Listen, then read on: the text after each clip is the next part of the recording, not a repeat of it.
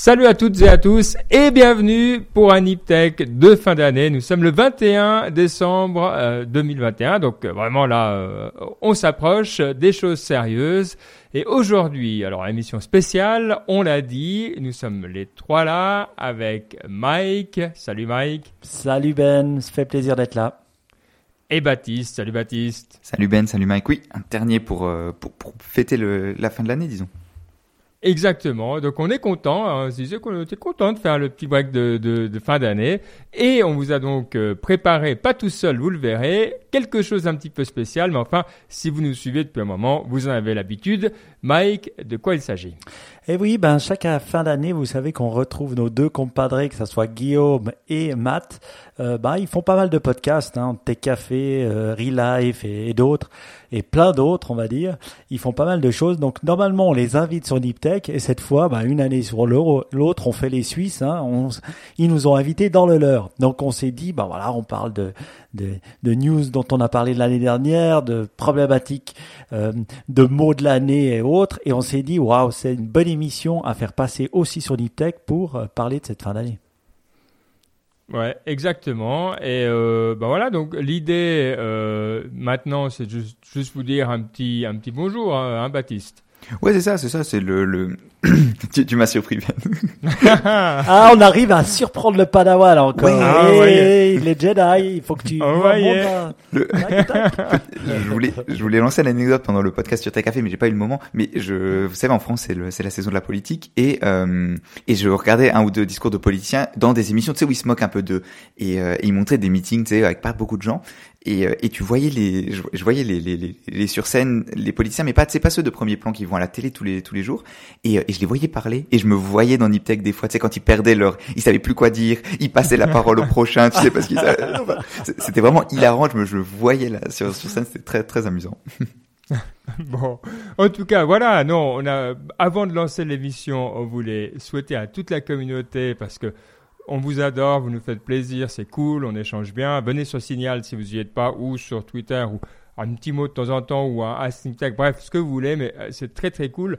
On continue à le faire depuis des années parce que on a grand plaisir avec vous toutes et vous tous. Et c'était un petit peu le message qu'on voulait faire passer avant de lancer l'émission. Oui, un grand, vraiment grand merci. Je pense que cette année, elle a été fructueuse. On a fait pas mal de choses, pas mal de tests. Vous verrez, on va en faire d'autres hein, l'année prochaine. Je pense que voilà, donc on est content de la communauté qui grandit. Et puis on vous rappelle que pour vous, si vous voulez euh, faire grandir Niptech, ben il ne tient qu'à vous. Hein. Un petit swipe, euh, je sais même pas si c'est droit en avant ou en bas selon les différents téléphones, et on partage sur un des réseaux sociaux sur lequel on est, et ça fait grandir Niptech gratuitement en plus. C'est beau, c'est beau. Baptiste, le mot de la fin euh, Joyeux Noël. C'était facile. Bien trouvé. Allez, merci tout le monde et à l'année prochaine. Ciao, ciao. Ciao. Ciao, à tout de suite.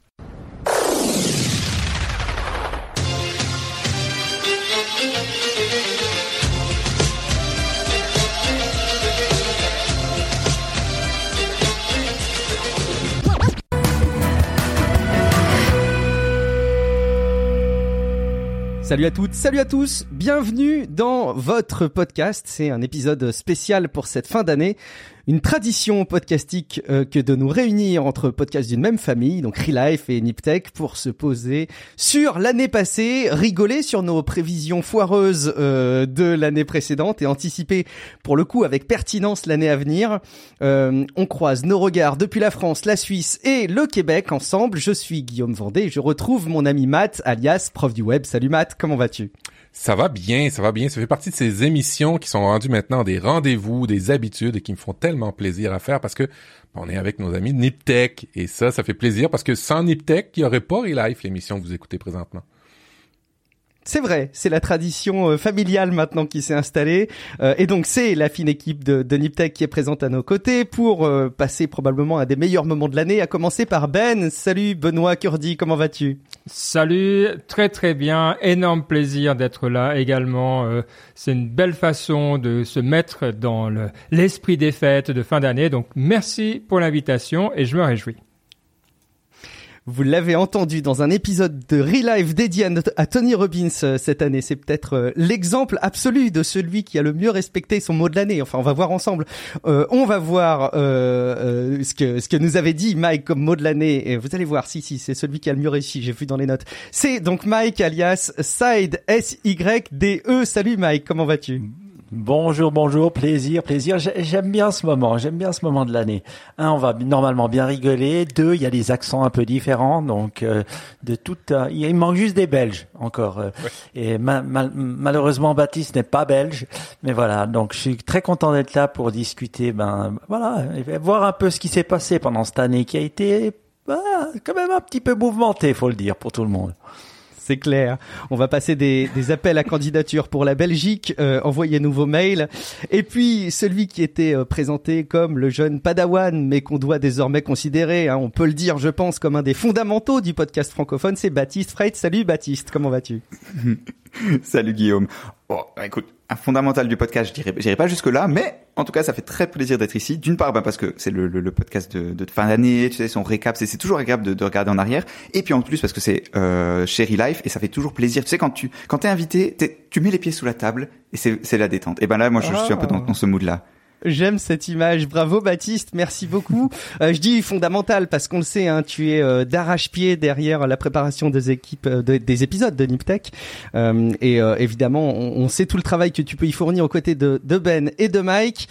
On va commencer sans autre forme de procès cet épisode avec, allez, euh, le bilan des prévisions 2021. C'est probablement le moment le plus rigolo de cet épisode de, fin d'année euh, parce qu'évidemment on a des visions euh, et, des, et des, des, oui, des, des visions de l'avenir, de ce qui va se passer dans les mois qui surviennent. Et puis bon, depuis un Covid 19, on s'est bien rendu compte que les prévisions pouvaient être vite, vite, vite chamboulées. Malgré tout, donc c'est rigolo de se poser dessus, de voir aussi pourquoi est-ce que ce qu'on avait en tête n'est pas forcément arrivé et voir ce qui est arrivé à la place. On va commencer par toi, Matt. On va faire ce tour de table. Euh, qu'est-ce que tu nous avais dit en 2021 T'étais autour de l'expérience, toi. Hein? Oui, ben on, prévoyait, je prévoyais euh, avec beaucoup beaucoup de naïveté que ce serait fini la Covid, euh, c'est fini, on en aurait pu, euh, ça serait ça serait terminé, puis qu'on on irait dans un monde d'expérience, on veut de l'expérience, on veut de l'expérience. Euh, sur ça, de mon côté, j'ai eu très peu d'expérience, si ce n'est faire beaucoup de tests de Covid pour mes enfants. Alors, j'ai eu énormément de tests de Covid à faire pour des enfants qui, bon, ben, le, système ici québécois a décidé euh, de, de, de, de tout fermer sauf les écoles et c'est bien pour les enfants, mais pour les parents ça a été un petit peu plus rock'n'roll. Alors c'est euh, ça l'expérience. J'en ai pas eu beaucoup à part les, tests de Covid. On est resté beaucoup à la maison cette année. Je dois, je dois bien humblement le dire. Euh, par contre, j'avais, j'avais dit que bon, ben, dans mes prévisions, c'est qu'on veut vivre au détriment du reste. Ça s'est un peu avéré vrai l'année passée quand on a parlé euh, de, de, de ben, quand la COVID est arrivée. Euh, bon, on a vu au niveau euh, de la pollution, ça avait diminué, au niveau de, de certaines valeurs que les gens avaient ou en tout cas qui, qui, qui essayaient de, de, communiquer sur les sur les différentes plateformes. On retrouvait des valeurs, on, on se rattachait à des choses simples et ainsi de suite. Et quand l'été les, les, est arrivé et qu'on a pu commencer à revivre entre guillemets hein, un petit peu, on a vu que finalement on est revenu au même point. Euh, les véhicules 4x4 euh, qui polluent ont jamais autant été vendus. Euh, il y a eu plein, plein, plein de, de, de, choses qui sont euh, qui se sont mal passées au niveau géopolitique. Ça, il y a une tension énorme. Alors bref. on veut vivre au détriment du reste, c'est un petit peu vrai en partie. Là, c'est-à-dire que les gens ont décidé d'être des humains malgré tout et coûte que coûte. Bref, euh, malheureusement, je pense que celle-là, je l'ai eu bien, mais pour l'expérience expérience, ça, je l'ai eu moins bien cette année. Mais moi, je vais te dire, ça dépend dans quel pays tu vis. Ouais, ben oui. Parce que nous, euh, on a pu sortir, en tout cas en Suisse. Il n'y avait pas trop de problèmes. Alors là, ça squeeze un peu, mais ça squeeze tellement peu par rapport à d'autres que pour nous, c'est un, un c'est un manque de liberté. Mais alors voilà, c'est qu'il fallait venir nous voir, comme on t'avait toujours dit, et rester dans le pays, quoi. et tu aurais vu, c'était différent. Alors, rester dans le pays, c'est assez vrai en tant que Covid avec les fermetures, ouvertures, fermetures, ouvertures de frontières, parce que quand tu t'en vas dans un pays, ça se peut que tu restes dans le pays. c'est clair, c'est clair c'est pas évident, hein, ce Covid. Je pense que encore une fois, moi, je m'imaginais aussi que ça allait euh, euh, se terminer. En fait, naïvement, je me disais vaccin égale solution, et euh, bon, ben non, euh, c'était bien trop trop optimiste. Et effectivement, on a eu droit à, à la multiplication des tests PCR, et tu en témoignes, Matt? On va continuer à faire ce tour de table euh, avec un regard critique sur nos propres prévisions de l'année passée 2021. Ben, est-ce que tu as été visionnaire ou est-ce que ça a été un petit peu glissant? Tu nous parlais d'étiquetage carbone. Ouais, alors je pense que hum, il y a deux choses hein, qu'on apprend de- toujours dans les prédictions. C'est d'une part que le timing est toujours difficile à trouver. Donc l'étiquetage carbone, on le voyait venir, et d'ailleurs il a été euh, voté en France sous le nom de score CO2, euh, euh, score carbone, au mois de mars, donc peu peu de temps après. Euh, donc sur la tendance, il n'y avait pas de doute, on va y aller. Par contre, sur la réalisation, clairement, euh, c'était pas le bon timing parce que ça sera vraiment là, c'est expérimental jusqu'en 2024 et à partir de 2024, ça sera là. Donc euh, voilà, un petit peu, un petit peu trop tôt, un petit peu trop impatient à ce niveau-là, mais je suis content de voir qu'il y a eu des progrès et donc qu'on est en train de d'atteindre ce résultat. Donc ça, c'était la, la bonne nouvelle. Je fais une petite parenthèse euh, Ben, ben là-dessus euh, avant de, de nous appuyer sur ton ta deuxième prévision de 2021 parce que moi j'ai été surpris cette année et j'ai appris, j'ai découvert qu'il y avait quand même énormément euh, d'entités, notamment dans l'agriculture, euh, qui étaient dans une phase de comptabilisation euh, de la captation euh, du carbone, avec la possibilité de, de, de, vendre tout simplement ces, ces crédits carbone, qui sont d'ailleurs des sources de revenus nouvelles et hyper intéressantes pour les pour les agriculteurs. Donc, moi j'ai vu quand même pas mal de choses se passer cette année dans le domaine du carbone. Donc bon, sans aller jusqu'à l'étiquetage tel que tu l'avais dessiné et tel qu'il a été voté, mais on attend évidemment la mise en place qui va aller avec. Et puis quand même, tu nous parlais euh, d'un deuxième axe. Ah, je sais pas si tu, tu pouvais beaucoup te tromper hein, là-dessus, mais tu nous parlais de logistique. Ouais, alors euh, bah de nouveau, hein, c'est, je pense que là ça dit que quand vous faites des prédictions, c'est comme l'horoscope, soyez assez vaste, assez vague, et d'une façon ou d'une autre, vous aurez raison. Donc euh, logistique, bah écoute, Ever- euh, Evergreen, enfin le- les problèmes de, de chaîne d'approvisionnement, tout ça je l'avais vu venir, tout ça j'avais prédit, je l'avais dit avec beaucoup de détails, j'avais annoncé ce que cela allait être. Non, bien sûr j'avais aucune idée, mais je suis tombé euh, juste par hasard, mais vu que c'est sans aucun mérite, moi je voyais plutôt quelque chose de tech, de positif au niveau. Alors on voit des progrès dans la logistique, mais ça on en voit tout le temps, mais c'est pas été aussi drastique que je le pensais. Donc je me mets un demi-point de chance, voilà, parce que parce que allez c'est les fêtes de fin d'année, soyez sympa. On te le donne, hein, on te le donne avec plaisir. ah merci. Euh, on va continuer ce tour de table. Euh, alors bon, on va aller tout de suite dans un, une autre perspective parce qu'autant tu peux être sur des notions comme la logistique qui sont suffisamment euh, épurées dans leur appellation et suffisamment peut-être vagues pour se révéler vraies, même si on comprend bien l'essence qu'il y avait derrière cette vision, Ben. Euh, parce que Mike, tu as été peut-être un peu plus euh, précis. Euh, déjà, tu avais commencé à entreapercevoir l'arrivée de la réalité augmentée comme étant un usage courant, quoi, qui devient mainstream, comme on dit. Oui, oui, j'aime bien le mot précis parce que c'est vrai que je relisais les mots de Ben et je me disais mais il veut dire quoi derrière ça? Et on comprenait que dalle. Donc excusez-moi, ça ça s'appelle pas des prédictions, juste. Hein. Donc et t'es un peu aussi blâmable, Matt, parce que c'était quoi? Expérience, expérience, expérience, c'était pas très concret non plus. ouais, ouais. Donc, moi, j'ai essayé d'être très concret et puis euh, en bon suisse. Et c'était quoi? C'est que les, les, euh, l'augment- la réalité augmentée va devenir mainstream. Vous vous souvenez la différence? Réalité augmentée versus réalité virtuelle ben, Moi, je suis toujours en train de prôner AR versus VR.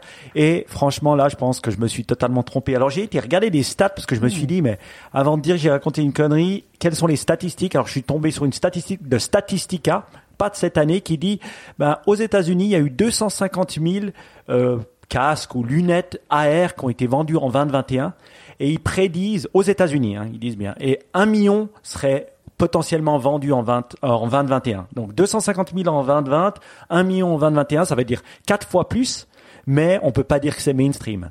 Je veux dire, euh, même si on se dit, ben, sur le monde, il y en a 10 millions qui se sont vendus, J'exagère hein, en prenant la Chine avec. Euh, je- franchement, on peut on, on peut pas dire que j'ai raison. On, on a tendance à croire que ça va le devenir, notamment avec les, les AirPods et tout ça, qui commence à créer quelque chose d'un peu plus plus AR, mais c'est pas encore le cas. En et, tout cas, et je pense. métaverse, je pense que tu as eu de nouveau, t'as- on sentait la tendance, c'est que toi, c'est toujours une question. Ah, on, est, le on est de nouveau sur le timing. Métaverse, Oui, c'est dans la tendance que tu disais quand même. Ah, Metaverse, c'est pas juste un changement de logo. ça, ça c'est une autre question. ouais. Vous pensez que j'ai raison ou je, me donne donc zéro point? Ben, le, le- le- ce que, ce que j'ai vu en tout cas dans mon domaine, c'est plus la réalité virtuelle plutôt que la réalité augmentée. Euh, si si je me fie aux, aux conférences, aux dernières conférences, et d'ailleurs, je sais pas comment ça va se ça va se, se réaliser, mais on va avoir du métaverse à la maison avec euh, Facebook. Ok, bon, peut-être.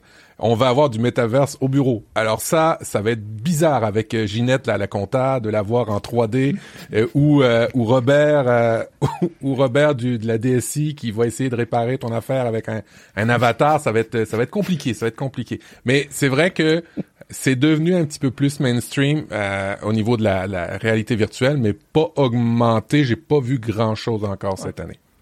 Ouais, Mark Zuckerberg te donne un demi-point. C'est bon. Un demi-point. et tu sais pourquoi j'ai un demi-point? À cause de tous les, bah, les, les, les- Teams et puis les Zooms Ouais. qu'on fait. Et là, on peut mettre une réalité augmentée, tu vois, les arrière-plans moches que tout le monde met.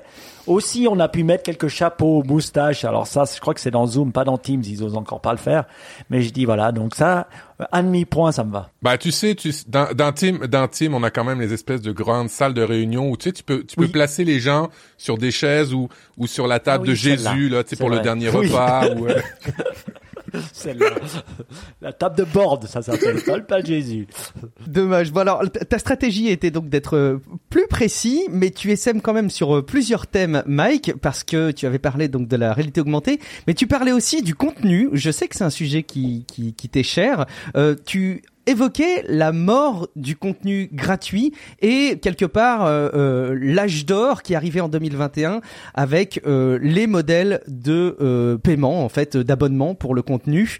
Euh, Fais ton autocritique, Matt, euh, Mike, pardon. Est-ce que tu, est-ce que tu penses que tu as vu juste sur cette, euh, sur cette prévision? Alors, là, je me donnerais presque un point. Parce que Oui. je trouve euh, que même si ça n'est pas vraiment totalement là, je pense que ça a vraiment accéléré massivement. Parce qu'en réfléchissant, je me disais, bon, voilà, qu'est-ce qui a changé?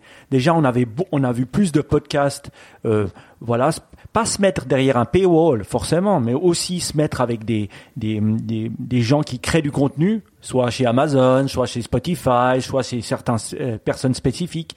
Deux, je pense que les newsletters Substack et compagnie, elles ont fait énormément de, bah voilà, on en entend beaucoup beaucoup parler. Ça devient une méthode de pouvoir diffuser de l'information. Elle c'est quand même payante. Et la troisième qu'on est sur lequel on est tout le monde face, c'est que de plus en plus, on est obligé soit de s'inscrire, soit de payer un peu pour lire un article de journal qui, enfin, de, de digital qui vaut la peine. Et là, on le voit, le blocage, il est systématique. Tu lis deux articles du Wall Street Journal par mois et après, c'est terminé. Et ça marche bien, hein, leur paywall, parce que sinon, tu, tu, tu, tu, tu marches pas. Donc, je dirais que là, euh, on va vraiment dans cette direction. Donc, je dirais oui, un point. Moi, je te donne ton ton point. Je je- j'abonde ce point, euh, notamment quand tu vas aujourd'hui sur quelque chose, moi qui m'a marqué au fil des années. Tu vas sur la home d'un site comme Le Monde, par exemple, et tu regardes le nombre d'articles qui ne sont accessibles que pour les abonnés. Et en fait, tu cherches maintenant les articles qui sont accessibles euh, gratuitement.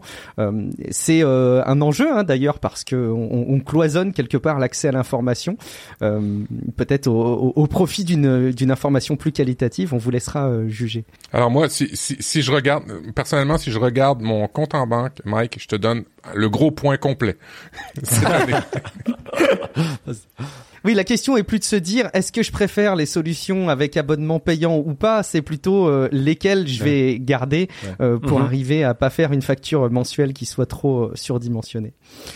Alors, c'est un point important qu'on est en train d'aborder, celui des abonnements, parce que euh, bah, Baptiste, ça faisait un petit peu partie de ce que tu entreapercevais pour 2021. Alors, est-ce qu'on va pouvoir euh, te donner à, toi aussi un point sur le contenu payant? Hmm, pas certain. Alors, pour, résumer ma, prédiction, c'était que le, le contenu deviendrait non pas une, euh, une fin en soi, mais plus une feature pour des plateformes. C'est-à-dire que, ben, par exemple, Apple, Apple TV+, je suis pas certain qu'ils gagnent vraiment de l'argent avec ça. Leur but, c'est plus de dire, ah, regardez, on a en plus, on a du contenu, mais c'est plus un, un, un, produit d'appel ou un- une chose pour euh, un, un produit qui est là pour euh, pour bonifier la marque d'Apple. Tu vois, tu vois un très bon contenu et tu dis, ah, Apple, ils sont quand même forts. Tu vois, quand tu vois le logo au début de, de l'émission. Et donc je pensais que ça, ça allait devenir plus la norme et que le contenu finalement, bah, c'était plus, euh, enfin que ce soit plus une fin en soi. Je sais pas si j'ai gagné le point là-dessus parce que c'était pas, je, je, je dirais pas qu'aujourd'hui en 2021 c'est plus avancé qu'en 2020, tu vois. Le, je dirais pas que la tendance, tu vois, notamment bah, le deal de Joe Rogan, c'était le, le, le- l'apothéose de, de, de la fin de 2020. Je suis pas sûr qu'on soit allé beaucoup plus loin en 2021, donc pour ça, hein, je suis pas sûr que je me donnerai le point. Oui, j'ai pas d'autres exemples. Effectivement, tu parles de- du rachat de Joe Rogan. Je sais pas si les uns ou les autres, vous avez euh, d'autres exemples en tête marquants 2021 de contenu comme ça qui aurait pu être euh, euh, acquis par des plateformes et qui aurait accentué euh, ce que disait Baptiste? Oui. Il y a Spotify qui a acheté une plateforme, mais je me souviens plus le nom, une plateforme de, podcast. Euh, euh, c'est pas forcément une plateforme, mais c'est des créateurs. Euh, euh, mais je me souviens plus euh, de, de exactement ce que c'est. Bon, si ça vous revient entre temps, on pourra, on pourra revenir sur ce point. Euh, mais Baptiste, tu avais été ambitieux parce que tu avais aussi abordé un, un autre thème. Euh, je pense qu'il était là aussi teinté par le signe noir que représente l'arrivée du Covid dans nos vies. Tu voulais parler des, tu parlais des biotech. Ouais, alors je disais, genre ça pour le coup, j'ai pris beaucoup moins de risques, je dirais. J'ai dit que ce serait le, le- le- que les biotech rentreraient dans un âge d'or, et ça, je pense que je me suis pas trompé. Parce que voilà, on a eu des news, enfin je sais pas, genre je sais pas vous, mais moi dans mes news, enfin toutes les, au moins toutes les deux semaines, j'ai une news de oh on va traiter euh, tel cancer avec le mRNA, on va faire ceci, cela, enfin vraiment, genre il y a, beaucoup de news et ça se développe pas mal. Donc pour ça je dirais que j'ai le point, mais encore une fois, c'était facile quoi. C'était pas, je pense pas que j'ai, enfin j'ai pas pris beaucoup de risques clairement. Parlant d'âge d'or, euh, toi, Guillaume, tu mentionnais l'année passée un nouvel âge d'or du piratage. Et puis, est-ce que c'était après que Netflix était sorti ou? C'était, euh, je, je pense que c'était en même temps peut-être. Euh, J'ai plus en tête la sortie de cette vidéo de, de Léo Duff. Euh, moi, j'avais en tête effectivement l'âge d'or du piratage. Euh, et en fait, 2021 était très marqué, je pense, par les ransomware qui ont vraiment euh, fait euh, une partie de l'actualité. Donc, j'essaye de trouver justification à ma vision. En fait, je vais vous faire une confession. Je trouve de plus en plus que j'ai des difficultés à me projeter dans l'avenir, notamment l'avenir de la tech. Euh, j'ai- j'aime bien être un observateur, j'aime bien regarder ce qui se passe, mais je trouve que de prévoir ce qui se monte dans le- euh, ce qui se passe dans le monde de la tech, c'est de plus en plus dur de mon côté. Bon, j'avais tenté ma chance, euh, notamment avec le piratage. Effectivement, au niveau des ransomware, on a été plutôt euh, gâté euh, parce qu'on a eu quand même des histoires de, de pipeline qui étaient euh, qui étaient bloquées. euh, on a eu plusieurs sujets qui ont fait l'actualité, notamment du ransomware. Donc c'est une des grosses manifestations, je trouve, du piratage. Après, ça s'est pas euh, manifesté de plein d'autres manières différentes. On a quand même euh, la faille, la Log4Shell. On va Log4j, pas rentrer ouais. dans les détails, mais ouais, la, faille de, de Log4Shell, euh, de Log4Shell, pardon, de Log4j qui est euh, qui est qui est, qui est présente dans l'actu-tech là en ce moment ces, ces dernières semaines, ces derniers jours et ces dernières semaines. Mais voilà, je- c'était peut-être un peu facile comme euh, prévision. Oui, part. mais quand même, nous, on doit le dire. En tout cas, pour la Suisse, on a entendu beaucoup, beaucoup de ransomware qui sont faits au niveau des communes, donc des petites villes euh, qui se sont fait attaquer. Alors euh, certaines payent, enfin souvent pas les villes, mais ou certaines Mm. petites PME payent, d'autres pas. Mais c'est un thème qu'on a entendu beaucoup beaucoup plus parler qu'en en 2020. Donc euh, moi, je te donnerai le point parce que c'est quand même quelque chose qui a été beaucoup plus, qui nous a aussi plus touché de près. Et si je peux rebondir à propos de ce que tu disais, le, de, de- de- c'est dur de, de prédire le futur dans la tech. Je suis d'accord avec toi parce que je pense qu'on a, tu vois, on est un peu dans une nouvelle ère où le, les usages de tous les jours, tu vois, ça, ça change- c'est pas quelque chose qui change fondamentalement. Tu vois, les, les consumer Mm. tech, c'est quelque chose qui est pas, c'est, c'est plus dans la révolution dans laquelle c'était il y a cinq ans, tu vois, où t'avais le, où le, l'évolu- l'usage du smartphone commence à tellement augmenter que le, que naturellement, bah, t'avais tout un écosystème qui se construisait et plein de nouvelles choses. Là, on est un peu dans une phase plus stable. Et donc, les choses qu'il faut prédire, en fait, les nouveautés, bah, c'est des choses beaucoup plus underground, un peu plus, genre, ouais, deep tech, tu vois, et où le, où se dire qu'est-ce qui va sortir, bah, c'est beaucoup, beaucoup plus dur. Oui, et puis en plus se rajoute à ça le fait que comme c'est euh, beaucoup plus deep tech, c'est euh, euh, enfin c'est beaucoup moins accessible pour grand public. euh, Mm. C'est d'autant plus susceptible d'être euh, des infos complètement fumeuses. Euh, Il y a certains sujets aujourd'hui où on essaye d'identifier est-ce qu'il y a vraiment un fond ou est-ce que c'est quelque chose de complètement fumeux. Donc euh, ça ça rend les choses très difficiles. Je partage à l'écran un- une infographie de Thomas Friedman qui a écrit un livre là-dessus sur le fait que on est à, on est rendu dans une ère exponentielle des technologies. Et il explique que on a dépassé le niveau d'adaptation des humains, ce qui fait que ça devient, ça corrobore un peu ce que ce que ce que vous dites, là, qu'on a de la difficulté à se transposer par rapport à la technologie, parce que là, elle est toujours en, en, en- forte progression et l'humain est, euh, a vraiment beaucoup de difficultés à tout ce qui est exponentiel, à le comprendre. Que ce soit des courbes de COVID, que ce soit la technologie, on a vraiment de la difficulté à se transposer. On est on est adapté à du linéaire euh, beaucoup plus que de l'exponentiel. Et moi, je donnerais un exemple qu'on a tous loupé cette année. C'est quand même les NFT. Oui. Et puis euh, tout ça. Donc ça, c'est clairement un, un point technologique, des fois complexe à comprendre, qu'on peut comprendre certains aspects, mais pas du tout euh, la, la- la rapidité avec laquelle ça va. Et qui sont impossibles à prédire surtout.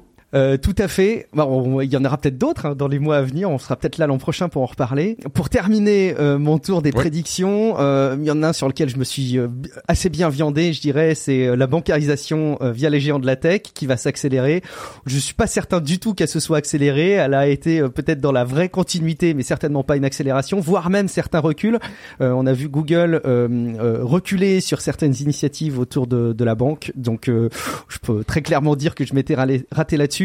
Euh, ce qui est vrai par contre, c'est qu'il y a peut-être un petit peu moins de, de néobanques. Il y a des fintechs euh, au sens large qui émergent assez régulièrement encore, Euh, mais peut-être moins de néobanques, voire même des néobanques qui commencent à se fermer. Ouais. Euh, il, il est question que, que ING ferme ses portes euh, et, euh, et, et qu'ils soient rachetés leur parc de, de clients. Donc on sent que c'est un univers qui va commencer peut-être un petit peu à se, à se consolider. Et puis pour conclure sur mes visions de 2021, euh, je m'étais aussi, je pense, en partie viandé. Vous allez me dire ce que vous en pensez, tiens, mais sur l'expérience d'emploi qui est bouleversée, avec plus d'exigences de la part des candidats, des infrastructures euh, euh, qui se qui se développent, régionales qui se développent, euh, pour prendre en compte euh, le télétravail qui est de plus en plus facilement possible, plus d'initiatives par des indépendants, développement de nouveaux outils, etc. Et en fait, ben, j'ai le sentiment que là aussi, oui, ça a été une certaine dynamique qui a été installée et qu'on peut pas euh, démentir suite à l'arrivée du Covid. Mais j'ai pas l'impression que l'expérience d'emploi telle que je le voyais, elle était vraiment bouleversée. Est-ce que vous auriez, euh, est-ce que vous partagez mon, mon, mon, mon jugement de ma vision ou est-ce que vous avez des, des contre-exemples pour me donner raison au final? Je sais pas, euh, Mike par exemple. Moi, je dirais que une chose qui te donne raison, c'est la continuation euh, du télétravail. hein. Ça, c'est rentrer dans les mœurs, et c'est vrai que maintenant, c'est, ben, si on veut bien, c'est une nécessité si on veut, en tout cas, euh, conserver nos collaborateurs. Donc, euh, il y a toujours de le dire à 100%, peut-être pas, mais en tout cas, deux jours par par semaine, ça devient ça devient tout à fait la norme. Donc ça, je dirais, c'est le gros bouleversement qui peut-être en décembre, on pouvait pas, on pouvait se dire, mais qu'est-ce qui va se passer en 2021 euh, euh, en décembre l'année dernière Et là, je dirais que ça, c'est bien resté. Pour le reste, je pense que penser que l'infrastructure, elle change en une, une année, c'est peut-être un peu trop rapide, je crois. Et au niveau des outils, je dirais, les outils qu'on a se sont améliorés. Je dirais, je donnerais Teams euh, que nous on utilise professionnellement et qui euh, il y a une année, c'était autre chose que maintenant. Je dois dire, l'outil a fait, euh, c'est bien amélioré, c'est quelque chose qu'on utilise encore mieux. En tout cas, euh, chez, nous, euh, clairement, la, flexibilité, le travail depuis la maison, euh, ça a eu vraiment des changements importants en une année. Je pense que il n'y a jamais eu autant de changements et clairement, c'est utilisé comme un outil de recrutement pour les gouvernements qui disent, ben, nous, on peut, on peut vraiment se permettre d'avoir une politique de télétravail hyper agressive, autant parce que politiquement, c'est bien vu d'avoir des gens répartis sur le territoire, etc. Et, euh, et ça marche. Et les, et les candidats et candidates euh, sont en grande, pas, c'est bien pas pour ça, mais sont très sensibles à ce genre d'arguments. Donc, euh, clairement, c'est un changement qu'on n'aurait pas eu euh, avant. Et la productivité euh, n'est pas un facteur clé, non? Bah non. Alors ça va. Tellement pas. Non, non, non, non, non. On, on sait tous qu'on travaille mieux à la maison. Ça, on l'a déjà dit l'année passée. On va, fait. on va pas revenir dessus, quoi. C'est vrai. Avant, ouais, c'est ça. Avant la pandémie, il y avait des certaines études qui avaient été faites sur le télétravail qui disaient que oui, effectivement, la, la, la productivité a augmenté. Par contre, les problèmes de santé mentale euh, doublés. Alors, euh, c'est un juste milieu à atteindre. C'est un équilibre qui va être euh, qui va être le défi hein, des prochaines années, d'après moi.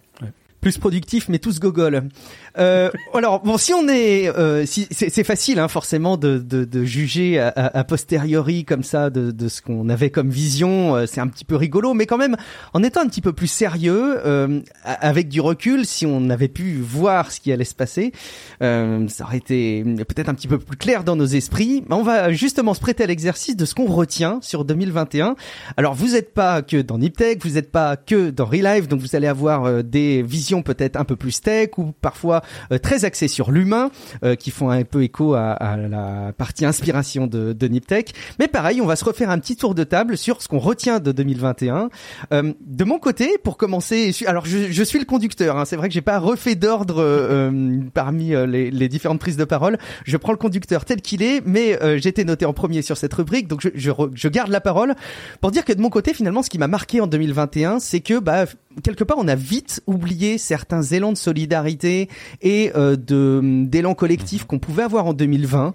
Euh, moi, j'ai des forts, forts souvenirs euh, d'applaudissements des équipes soignantes pendant les confinements. Euh, et ben, on a vu à peu près, je pense, euh, complètement l'inverse se passer euh, dans les mois qui ont suivi. Alors, peut-être que ça dépend aussi des pays, hein, mais j'ai quand même le sentiment que euh, ce, cette pandémie a amené des situations d'affrontement au sein des sociétés assez dingues, ou en tout cas ça a cristallisé certaines, euh, euh, certaines, euh, certains affrontements.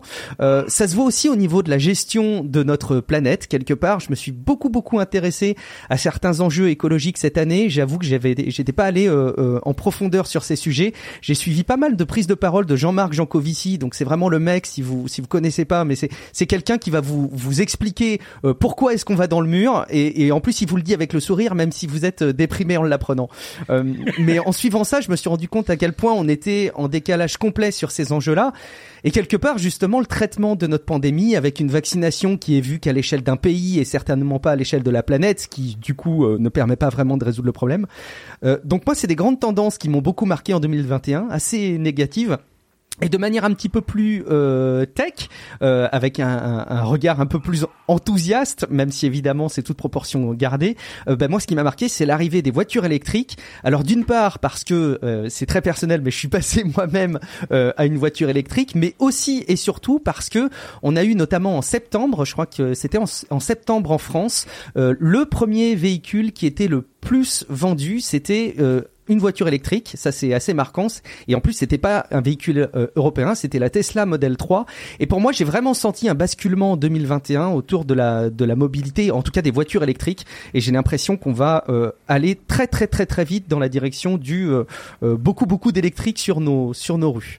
Euh, et puis dernier clin d'œil avant de vous faire réagir à ce que je retiens de 2021, c'est qu'évidemment on a généré des revenus avec le podcast Relife parce que vous êtes nombreux à nous soutenir sur Patreon, patreon.com slash Relife Podcast et évidemment on vous en remercie et ça c'est quelque chose qui me fait évidemment très plaisir que je voulais souligner en cette fin d'année. Est-ce que vous avez des, des remarques sur euh, ce que je souligne, moi, ce que je perçois de 2021, euh, avec un regard très très déprimant peut-être, je sais pas? Moi, moi c'est plus sur les, euh, sur les revenus de, de Relife qui m'intéressent. C'est pour faire quoi? Pour acheter de l'alcool pour Matt? C'est c'est pour ma cave privée. Euh, effectivement. Non, non, non, non. C'est ben en fait, on, on, on a des on a des logiciels à payer, on a des choses comme ça. Euh, ce qu'on souhaite, euh, c'est avoir euh, les moyens de se payer un Baptiste. Nous autres aussi, on voudrait avoir un Ah, Baptiste. très bien. Il, il sera, c'est difficile. ouais, il est devenu techniquement trop fort. On, on- on verra, on, on- on retrousse nos manches et on trouvera un, un, un Baptiste pour Qui- Relife. Parmi les cinq, qui a un véhicule électrique pour savoir? Baptiste, non.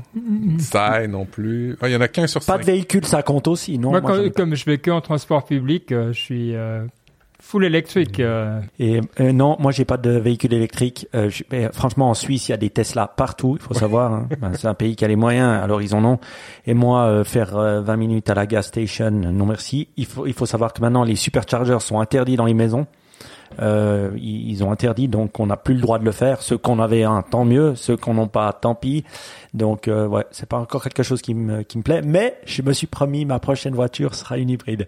Ben, en fait, l'hybride pour moi, ben, en fait, euh, ben, l'hybride c'est euh, les désavantages par-dessus d'autres désavantages. C'est-à-dire que tu as encore un véhicule thermique, euh, donc il y a une certaine pollution qui se fait après. Après l'utilisation, hein, parce qu'un véhicule électrique, c'est faux de croire que ça pollue pas, ça pollue au, au début, mais après ça, si on regarde longtemps, c'est correct. C'est c'est un peu mieux, c'est moins pire, on va dire. Et puis, ben, t'as as comme deux motorisations à t'occuper.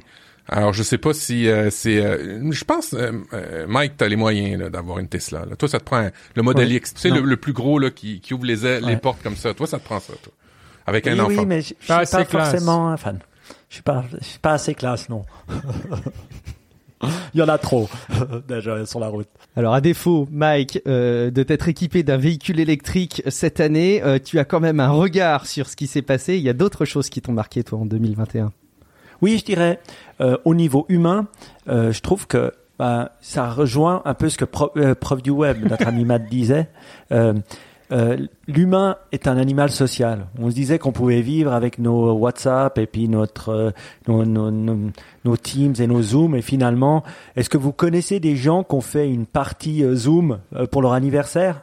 Je crois, j'en connais plus. Et, et, qui se téléphone pour faire une Zoom party le vendredi soir, j'en connais pas. T'as raison. Donc je pense qu'on est foncièrement un des, des, des animaux sociaux. J'ai vu la rapidité avec laquelle les gens sont recommencés à serrer la main. En tout cas, euh, dans ce que j'ai vu, hein, en Suisse ou dans certains pays européens, franchement, c'était c'est revenu comme avant. Donc voilà, ça c'était un- une première chose. Oui, l'humain est un animal social. Deuxième chose que j'ai appris, c'est que ben voilà, ça va. Si on est changer la vie d'une personne, c'est très difficile. Et on le voit avec la situation des vaccins. Essayer de le comprendre mieux, cette personne et son opinion, pour essayer, ben voilà, de l'intégrer à notre vie, ça, c'est euh, c'est plus facile à faire. Ils ont parce que moi, j'ai comme vous tout, ben moi, je suis vacciné, hein, comme certaines personnes. Donc, au bout d'un moment, on s'énerve. Donc, euh, on va, on, on les appelle les anti-vax, et puis ça nous énerve. On en a tous autour de nous. Puis finalement, on voit que ça mène nulle part. Que même maintenant, avec tout ce qui se passe, on changera pas leur avis. Par contre, les comprendre. Et puis, je me suis dit, au lieu de les combattre, comprenons-les. Donc, j'ai eu des discussions. Puis c'est vrai qu'il y a des, il y a des choses qui font sens. Donc, c'est plus dans l'explication qu'on y arrivera que dans le que dans le conflit, on va dire. Voilà. J'a- J'avais lu un, j'ai lu un documentaire, pas lu, j'ai lu un documentaire. J'ai vu un documentaire, ça c'est trop de whisky. J'ai vu un documentaire sur les euh, platistes. hein. Vous savez les platistes, les gens qui, qui pensent que la Terre est plate. Et euh, dans le documentaire, au début, on rit beaucoup des platistes, et puis c'est fait par un- dans une perspective un peu scientifique pour leur démontrer. euh, ils, ils veulent faire des, des, des expériences scientifiques pour leur démontrer, ben non, elle est pas plate la Terre. Alors ils sont certains scientifiques scientifiques normaux arrivent avec les scientifiques platistes parce que oui, il y a des scientifiques platistes, comme il y a certainement des scientifiques scientifiques anti-vax, et ils leur démontrent euh, par des expériences la Terre est, pas plate.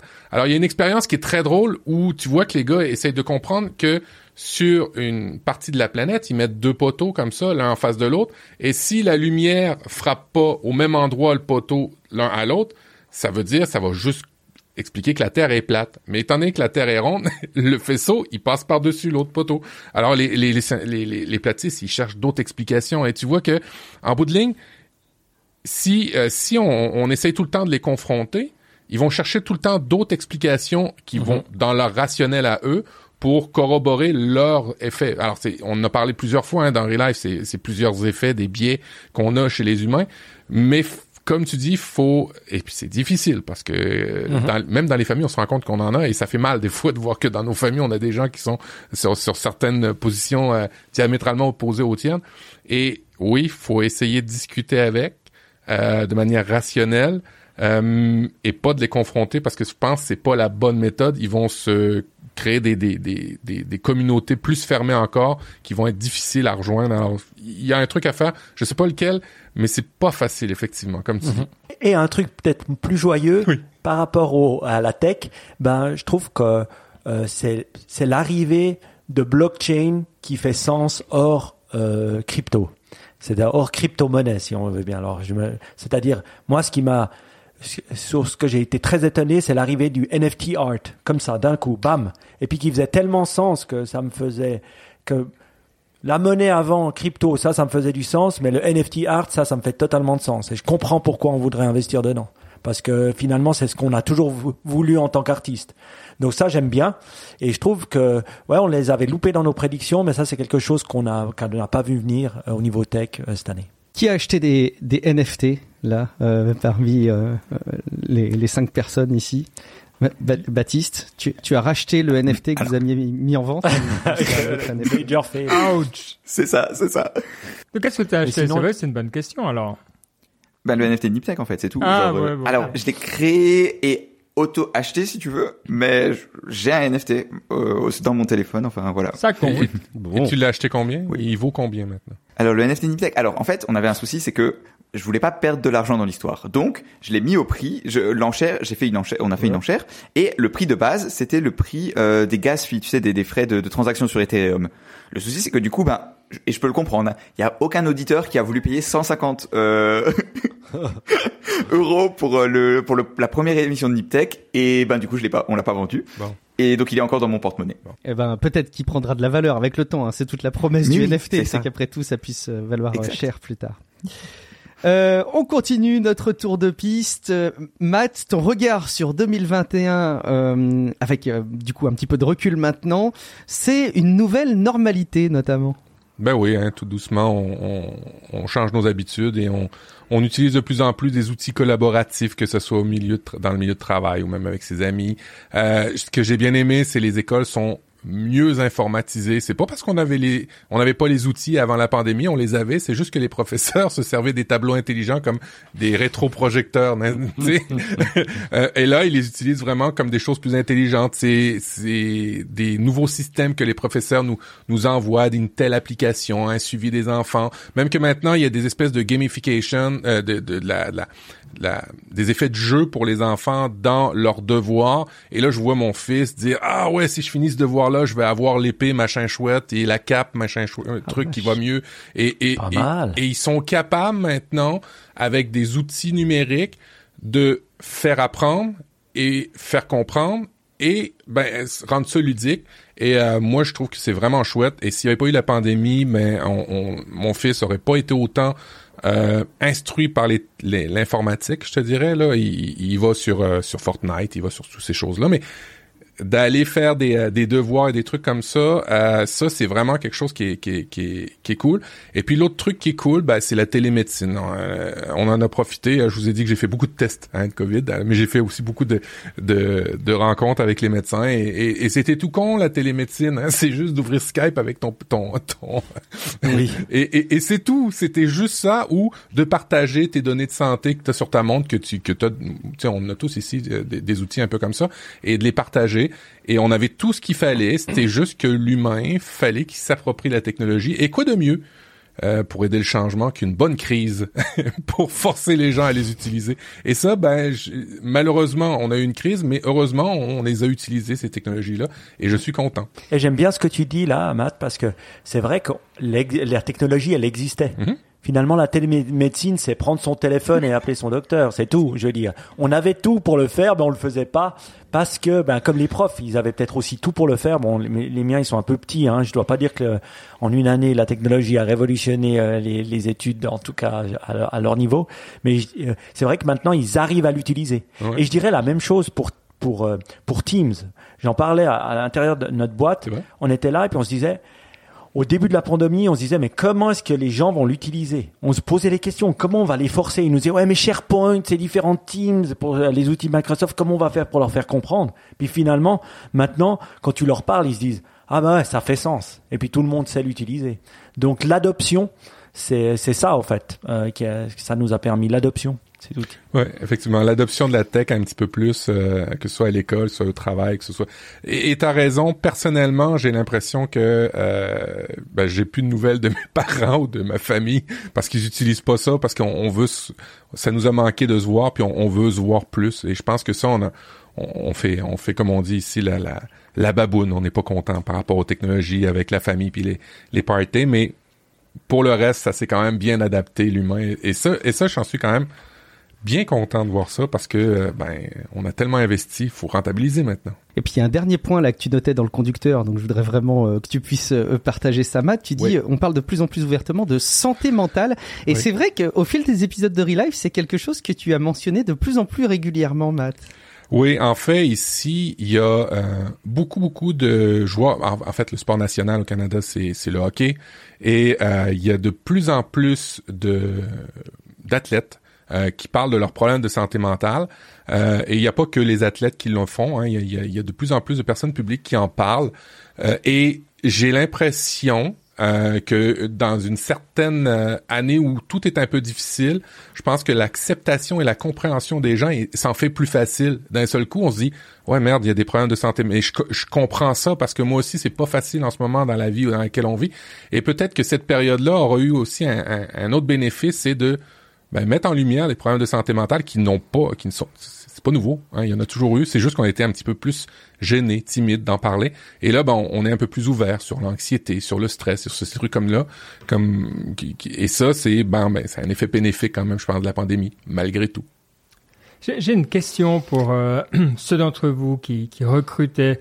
Euh, J'ai l'impression que c'est lié aussi avec euh, l'arrivée de la génération Z dans le monde du travail. Vous savez, on disait la génération, les millennials avant, c'était le search for meaning, donc le, le recherche de sens. Sens. Donc si on leur donnait du sens, ils venaient travailler. Mais j'ai l'impression que le- la nouvelle génération a dépassé ça et sont très au fait de leurs propres besoins. Alors évidemment, quand on, devient vieux et, et râleur, on dit ah ils sont tout le temps en train de dire oui mais aujourd'hui j'ai besoin aussi pour ça. Mais au final, euh, ils ont raison. Enfin ils ont raison. En tout cas, quand c'est bien fait, c'est tout à fait juste. Est-ce que vous voyez la même chose? Euh, malheureusement, moi, je, suis, je travaille dans de l'informatique de gestion. Alors, l'informatique de gestion, c'est pas de l'informatique où tu fais des jeux vidéo. Hein. c'est de l'informatique où tu es souvent avec des comptables ou des gens d'infrastructure, tu sais, des choses un peu un peu chiantes. Et il y a pas beaucoup de jeunes là-dedans. Alors, je vois pas, je suis pas capable de recruter des jeunes, malheureusement. Mais euh, je trouve que ça fait sens, ton explication, toutefois. Moi, j'en ai vu en tout cas cette année. Est-ce que c'est parce que j'étais plus aussi conscient de ça? J'ai commencé à le voir, mais j'ai vu sur certains jeunes. Alors il y a toujours des jeunes, hein, des, des, des combattistes, hein, qui sont encore plus euh, qui, euh, génération X que nous. Et euh, mais il y a, y a les autres, a- et c'est pas mal ainsi. Hein, Euh, c'est même plus simple à gérer. Après, euh, euh, je dirais que ouais, est-ce que c'est pas encore avoir plus besoin de sens ou on, on nous demande encore plus pourquoi ou ça et est-ce que ça ne vient pas aussi du fait que ben voilà on est en pleine pandémie et puis on a besoin de sens pour donner du sens euh, simplement à sa vie aussi euh, après euh, ce qu'on vient de vivre depuis deux deux trois ans Ouais, donc mais- je- je- Mais, mais là, je je, vois pas vraiment une si- différence sur les demandes. La demande, Ouais. par exemple, typiquement, quand tu gères une génération X, millénial, tu dis, voilà, le projet va faire ça, il va être utile pour telle personne, ça va changer le monde. Et puis là, ils sont hyper preneurs, je trouve, euh, et preneuses. Tandis que c'est vrai que la génération d'après, si tu leur fais le même speech, ils vont dire, mais écoute, moi, euh, voilà, c'est- et c'est pas de l'égoïsme. hein. Je pense que c'est ça qui est important de voir. C'est pas qu'ils se disent, il y a que moi qui compte euh, au centre de l'univers. Mais je pense qu'ils disent, mes besoins là-dedans, ils sont Oui. et, et c'est vraiment une autre façon d'envisager. Et voilà. Bref, peut-être c'est complètement euh, à côté de la plaque. hein. Donc s'il y a des gens qui ont plus d'expérience, avec grand plaisir pour un retour euh, d'impression là-dessus. Je crois que cette génération, elle est vraiment pas du tout, euh, comme tu le dis, hein, euh, euh, égo- égoïste. C'est pas du tout euh, comme ça qu'il faut l'interpréter. Mais effectivement, je pense que c'est euh, la génération qui marque le plus le fait que euh, changer, euh, changer, euh, s'investir, euh, vivre le monde, ça passe pas du tout par le travail, quoi. Euh, encore plus. Enfin, je crois que c'est la première fois, effectivement, euh, que je le vois autant avec les personnes de, de ces tranches d'âge, en tout cas. Alors justement Ben, au-delà du regard que tu as porté sur le recrutement de ces personnes-là dans euh, le monde du travail, euh, toi ce qui t'a marqué de cette année, c'était le retour en force des hobbies. Ouais, je pense qu'alors on, a maintenant on est dans notre routine, co- routine Covid euh, et c'est vrai que ben voilà, il a fallu trouver des trucs à faire. hein. La première saison euh, et, et puis euh, bon, on a vu beaucoup de gens commencer des choses, moi inclus. Hein, j'ai fait des instruments, j'ai fait des échecs, enfin voilà. euh. mais il se passe un truc qui est pas mal, c'est que quand on est en saison 2, eh ben, euh, on a eu du temps pour s'entraîner. Et donc, je vois de plus en plus de monde autour de moi qui deviennent bons dans les hobbies Covid. Et euh, voilà, donc ce qui était juste un truc pour tuer le temps, au final devient maintenant euh, bah, une vraie activité euh, parce qu'on on, on commute moins et tout ça, donc les, les fondamentaux sont là, on a du temps. Et en plus, on s'améliore. Donc, euh, j'entends plus de gens, de plus en plus de gens trouver des choses, euh, que ce soit, comme j'ai dit, hein, la musique euh, ou le jardinage ou autre chose. Et de nouveau, j'étais curieux de voir si c'était euh, un peu anecdotique de mon côté ou si vous voyez aussi quelque chose comme ça. Si c'est le cas, en tout cas, je trouve que c'est hyper positif euh, parmi bah, toutes les difficultés qu'on a effectivement. Et si euh, c'est vrai qu'en tout cas dans les conseils hein, d'avoir un, un hobby quand, dans cette période-là, c'est hautement recommandé. Bon, moi, je dirais un truc, c'est que j'ai pas commencé la couture, mais j'avais déjà un hobby, ça s'appelle le podcast. Donc, je dirais que j'ai continué à le faire. Mais Et- voilà. T'en- as fait plus, mais c'est que t'étais déjà bon, donc ça, compte, un peu ça compte moins. Ouais. Oui, mais et, et je dirais j'ai deux, un ça et mon péloton. Ouais. Si ça, ça compte comme un hobby, je, je suis d'accord.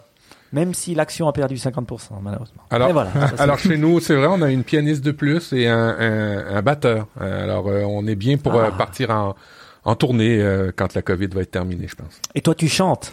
Euh, moi, je suis batteur. je suis batteur aussi. Euh, Ah, et, et mon fils, euh, mon fils euh, suit euh, suit papa. Joli. Voilà. Baptiste, est-ce que tu as acquis un hobby, toi, pendant euh, le confinement, ou est quelque chose que tu aurais redéveloppé, ou est-ce que tu es dans la, la, la, tête dans le guidon de tes études, euh, de tes formations diverses et variées?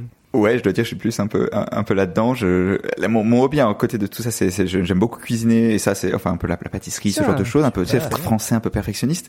Et euh, mais le, est-ce que je l'ai fait plus pendant la pandémie? Je suis pas certain. Tu vois, alors quand j'étais chez mes parents, ça j'avoue que j'ai, l'occasion parce que c'est un peu plus facile, disons, tu vois, que dans ma petite euh, kitchenette zurichoise. Mais euh, mais plus, je sais pas, tu vois, si ça a pris plus de place dans ma vie. Euh, bah, tu nous diras si à l'avenir tu arrives à développer la pâtisserie. On- Enfin, moi, je ne savais pas ça de toi. Je suis sûr que ça va être quelque chose dont tu pourras nous reparler. Mais en attendant, tu vas toi aussi euh, nous porter ton regard rétrospectif sur 2021.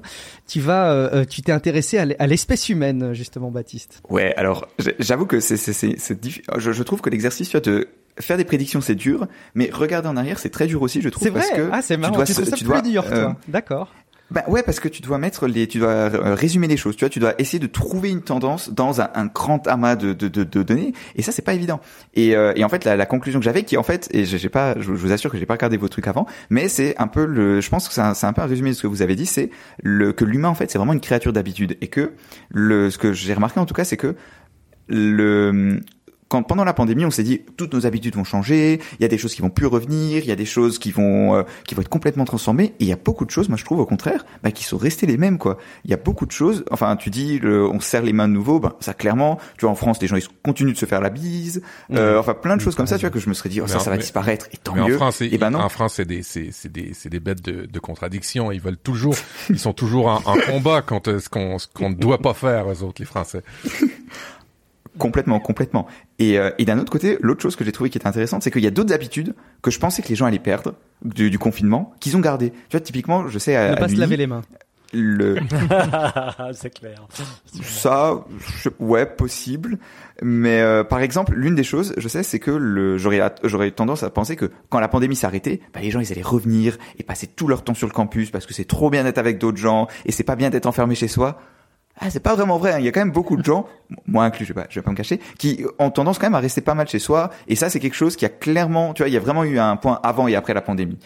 Et, euh, et donc, en, le, ces, histoires d'habitude, je trouve que c'est très intéressant parce que ça te montre en fait que, encore une fois, faire des prédictions c'est dur et euh, le- l'espèce humaine est encore, co- comme l'a très bien dit Matt, c'est, c'est, est pleine de contradictions. Donc, si on est des, des créatures d'habitude, euh, le meilleur moyen d'aller dans le changement, c'est d'essayer d'en développer une habitude. hein. Je me rappelle, il y avait des livres comme ça, des fondamentaux, Mm. hein, de, dans Niptech, Atomic Habits, euh, et, et d'autres Oui. livres que vous avez souvent parlé euh, dans Niptech. Bah, c'est exactement ce que je voulais euh, euh, relancer derrière, c'est qu'effectivement, moi j'ai été marqué il y a de ça euh, quelques années maintenant par euh, un livre que tu avais euh, mis en avant Ben dans Niptech, c'est Power of Habit de Charles Duhigg. Euh, je prononce probablement très mal son nom de famille, mais ça m'avait beau- beaucoup marqué. Ça nous a dicté d'ailleurs pour plein de plein d'épisodes de Real Life. C'est quelque chose même qui m'avait un peu dicté dans ma vision du quotidien, etc. Est-ce que tu penses que c'est une belle illustration, euh, ce que vient de dire Baptiste, des propos qui sont tenus dans, dans ses ouvrages, Ben? Alors moi, je, je, oui, je pense qu'on peut expliquer tellement de choses avec les, les habitudes, euh, que ce soit physique ou mentale. Euh, effectivement, ouais. Donc on est bien d'accord. Et je pense même sur le plan politique, hein, d'ailleurs, il y a des choses qui doivent se reproduire à l'échelle politique parce que juste c'est une habitude, quoi. Alors que s'il y a bien un truc qui devrait se décorréler des habitudes, c'est c'est des décisions politiques. Mais passons. Allez, l'exercice devient plus facile parce qu'on verra pas tout de suite euh, si on se rate ou pas. Euh, mais c'est évidemment le jeu inverse, c'est celui des prédictions pour 2022. On a tous sorti notre boule de cristal. On a été plus ou moins inspiré. Euh, on va voir euh, jusqu'où on est allé. On va commencer par toi, Mike. Qu'est-ce que tu entreaperçois dans cette belle année 2022 qui s'ouvre à nous? Alors, j'en avais, j'ai, essayé de réfléchir. J'ai même écouté Scott Galloway, euh, le, pro- le professeur fameux de- du Ah, podcast fait Pivot, devoirs, en disant est-ce que je peux lui voler quelques idées? Mais, mais finalement, je me suis dit non, c'est du vol. Et puis après, j'en ai noté trois. Puis j'allais, j'en garde qu'une, qu'une que je pense qui va arriver. Euh, elle est peut-être trop simple, vous allez me dire, mais quand même, je pense que euh, les Gafa euh, cette année en 2022 vont être forcés de vendre ou de splitter une partie de leur compagnie. Et euh, je donnerai deux exemples. Soit euh, Facebook, si on regarde, voilà, aussi avec les nouvelles règles européennes qui vont être mises en, place, vous avez vu les changements qui arrivent actuellement. ils vont leur demander soit de spin-off un Instagram ou un WhatsApp ou quelque chose comme ça, je dirais, ou euh, ça pourrait être Amazon en leur disant voilà vous avez trop de pouvoir, vous avez trop de domination, maintenant AWS vous le sortez et vous en créez une deuxième compagnie. Ça ferait de Jeff Bezos l'homme le plus riche du monde, euh, mais voilà. Et pour Google peut-être de les obliger ou à ne pas acheter quelque chose qu'ils voulaient. Euh, donc ça pourrait être aussi ça. Mais, mais le the moment of reckoning est arrivé et ce que je suis très fier de voir que ça va arriver par la par l'Europe. Euh, aussi, parce que l'Europe, voilà, elle a une, une vision claire maintenant, elle est unie sur la manière de répondre, et je pense que voilà, on peut aussi, on a aussi du poids euh, à dicter, et je pense que c'est une bonne chose. Ça fait des années qu'on parle de, de ça. Hein. Pourquoi tu mhm. penses que cette année, c'est la bonne année? Ben, Je dirais, un, il y a les lois qui se sont mis, euh, au, disons, les politiques qui se sont rendus compte. Alors ça a, ça a pris deux ans qu'on s'en rend compte, mais là on voit clairement. Euh, il y a eu des décisions qui ont été prises politiquement en Europe. Il y a la loi qui a commencé à changer. Euh, J'ai lu quoi il y a trois jours. Euh, Qu'est-ce que est une grosse boîte tech dominante? Ils ont réévalué ce que c'était, et donc ça fait que toutes ces boîtes tombent dans cette escarcelle-là. Et donc je pense que aussi, bah, le fait que ça soit des démocrates à la Maison Blanche peut aussi aider à avoir un allié aux États-Unis et pas qu'un imposant euh, comme euh, comme nos amis de Trump. Et je pense que les Chinois nous ont quand même un petit peu montré la voie, même s'ils l'ont fait de manière pas du tout européenne euh, ils, ils, vont faire exactement ce qu'on devrait faire, c'est-à-dire leur dire maintenant ça s'arrête et puis euh, vous remarchez droit. Il y a un marqueur là qui est arrivé ces dernières semaines qui euh, tendrait à pouvoir te donner raison, euh, Mike, c'est le fait que Nvidia, a priori, leur acquisition d'armes sent quand même sacrément le sapin avec des voix contradictoires de la part des, des régulateurs, donc ça pourrait te donner du crédit. Et en tout cas, ce qui est bien, c'est que c'est osé. En fin 2022, quand on refera notre épisode annuel, on saura si oui ou non tu as ton point. Il y aura pas d'un interprétation possible. Euh, enfin, je, je, je vois pas de possibilité en tout cas. Baptiste, même exercice, qu'est-ce que tu entreaperçois pour cette année 2022 Est-ce que c'est d'ailleurs de la tech? Est-ce que c'est euh, de l'humain? Euh, Qu'est-ce que tu vois toi dans ta boule de cristal? Alors je dirais que c'est un peu entre les deux, entre tech et humain, donc je pense que je suis bien au sweet spot de, de cette émission. Et, euh, et j'ai pas pris, alors contrairement à Mike, j'ai pas, j'ai pas pris trop de risques, mais je pense quand même que c'est, c'est, quelque chose d'intéressant, c'est de dire que le, les nouvelles formes de travail en fait dont on parlait euh, pendant la pandémie, c'est-à-dire le, le, le, truc de base pendant la pandémie, on disait oh c'est maintenant ça va être le télétravail.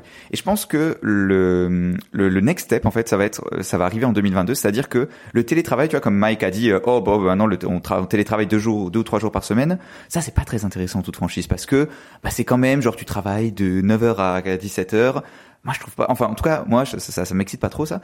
Et, euh, et je pense que en 2022, on va avoir le, le, nouveau, un nouveau modèle qui va apparaître où le, les gens vont se dire, ok, si tu travailles dans, si t'es un knowledge worker, tu vois, si tu travailles dans, dans la tech, dans des, dans des professions de bureau, finalement, le, le modèle il va changer et ça, ça va plus être ça. Ça va être plus beau, plus modulaire, peut-être moins moins nécessairement un travail à 100%, enfin équivalent d'un temps plein, ce, genre de choses.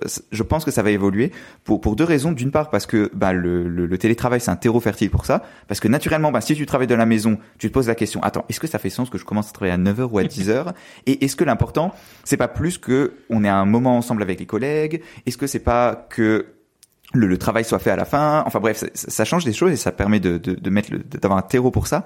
Et l'autre chose en fait qui, je pense, fait aussi changer, c'est que dans la vie, tu as besoin de modèles. Tu vois, genre si c'est pas c'est pas une petite startup qui va innover et qui va influencer les autres.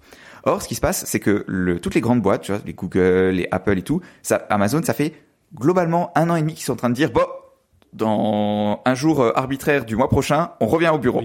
Et à chaque fois, un mois avant, ils disent ah finalement il y a une nouvelle vague de Covid. Vous savez quoi on va on, va on va le faire trois mois plus tard. Et, euh, et je pense que cette année ils vont se dire bah on va arrêter ce truc, c'est du foutoir. En plus leurs employés ne veulent pas retourner au bureau, donc c'est pour ça pourquoi c'est assez facile de, de déléguer. Et donc je pense que ils vont arriver à bon, il faut qu'on trouve un nouveau modèle et ce nouveau modèle il va être incubé dans ces dans ces grandes boîtes et il va euh, peu à peu infuser le, le reste du monde et il suffit que, enfin, et je pense que très, très vite ça va, ça va devenir un modèle pour nous et, particulièrement quand on, on surveille ces, ces milieux-là. Alors peut-être un truc que je peux dire parce que je travaille avec pas mal de, de startups euh, euh, qui, il y a quelques, il y a trois ans encore, disaient souvent, mais moi, écoute, j'ai ma société, euh, par exemple au Royaume-Uni ou euh, en France, je vais pas ouvrir une nouvelle en Suisse ou ailleurs pour juste une personne. Ce discours, je n'entends plus. Euh, dernièrement encore, j'ai parlé à deux sociétés qui mhm. disaient mais, mais, si je dois ouvrir une, une, une, boîte en Estonie ou en Suisse, ou j'ouvre, il y a pas de souci quoi. Et puis on prend quelqu'un et puis donc il y a eu un changement sur la. Aussi, il y a, y a plus d'outils, il y a des sociétés maintenant qui se spécialisent vraiment pour aider là-dessus, mais ça, c'est de nouveau un peu anecdotique, mais j'ai l'impression que ça te donne absolument raison, Baptiste. Eh ben Baptiste, on a noté ta prédiction. Euh, le point 2022 est en jeu. On verra si ça arrive. Euh, je me suis prêté moi aussi, je me suis fait un peu violence pour tout vous dire sur cet exercice des prédictions 2022 parce que vous l'avez compris, je ne suis pas 100% euh, à l'aise euh, et, et, je me sens de moins en moins légitime pour essayer d'anticiper ce qui va arriver. Et en plus de ça, il y a euh, un peu d'émotion de mon côté qui teinte un petit peu ces prédictions parce que je dois vous dire que ces derniers jours et ces dernières semaines, j'ai un peu peur. On a une situation politique en France qui dérive de manière extrêmement grossière, je trouve, avec d'un candidat euh, quelque part euh, venu de nulle part, si ce n'est du monde des médias. Ce n'est pas sans rappeler une aventure euh, politique qui a eu lieu aux États-Unis et de laquelle a découlé pas mal de, de conséquences que je trouve assez difficiles sur le plan sociétal et pas que. Euh, donc euh, bah, j'ai un petit peu peur de ça et donc c'est ce qui teinte un petit peu mes prédictions 2022.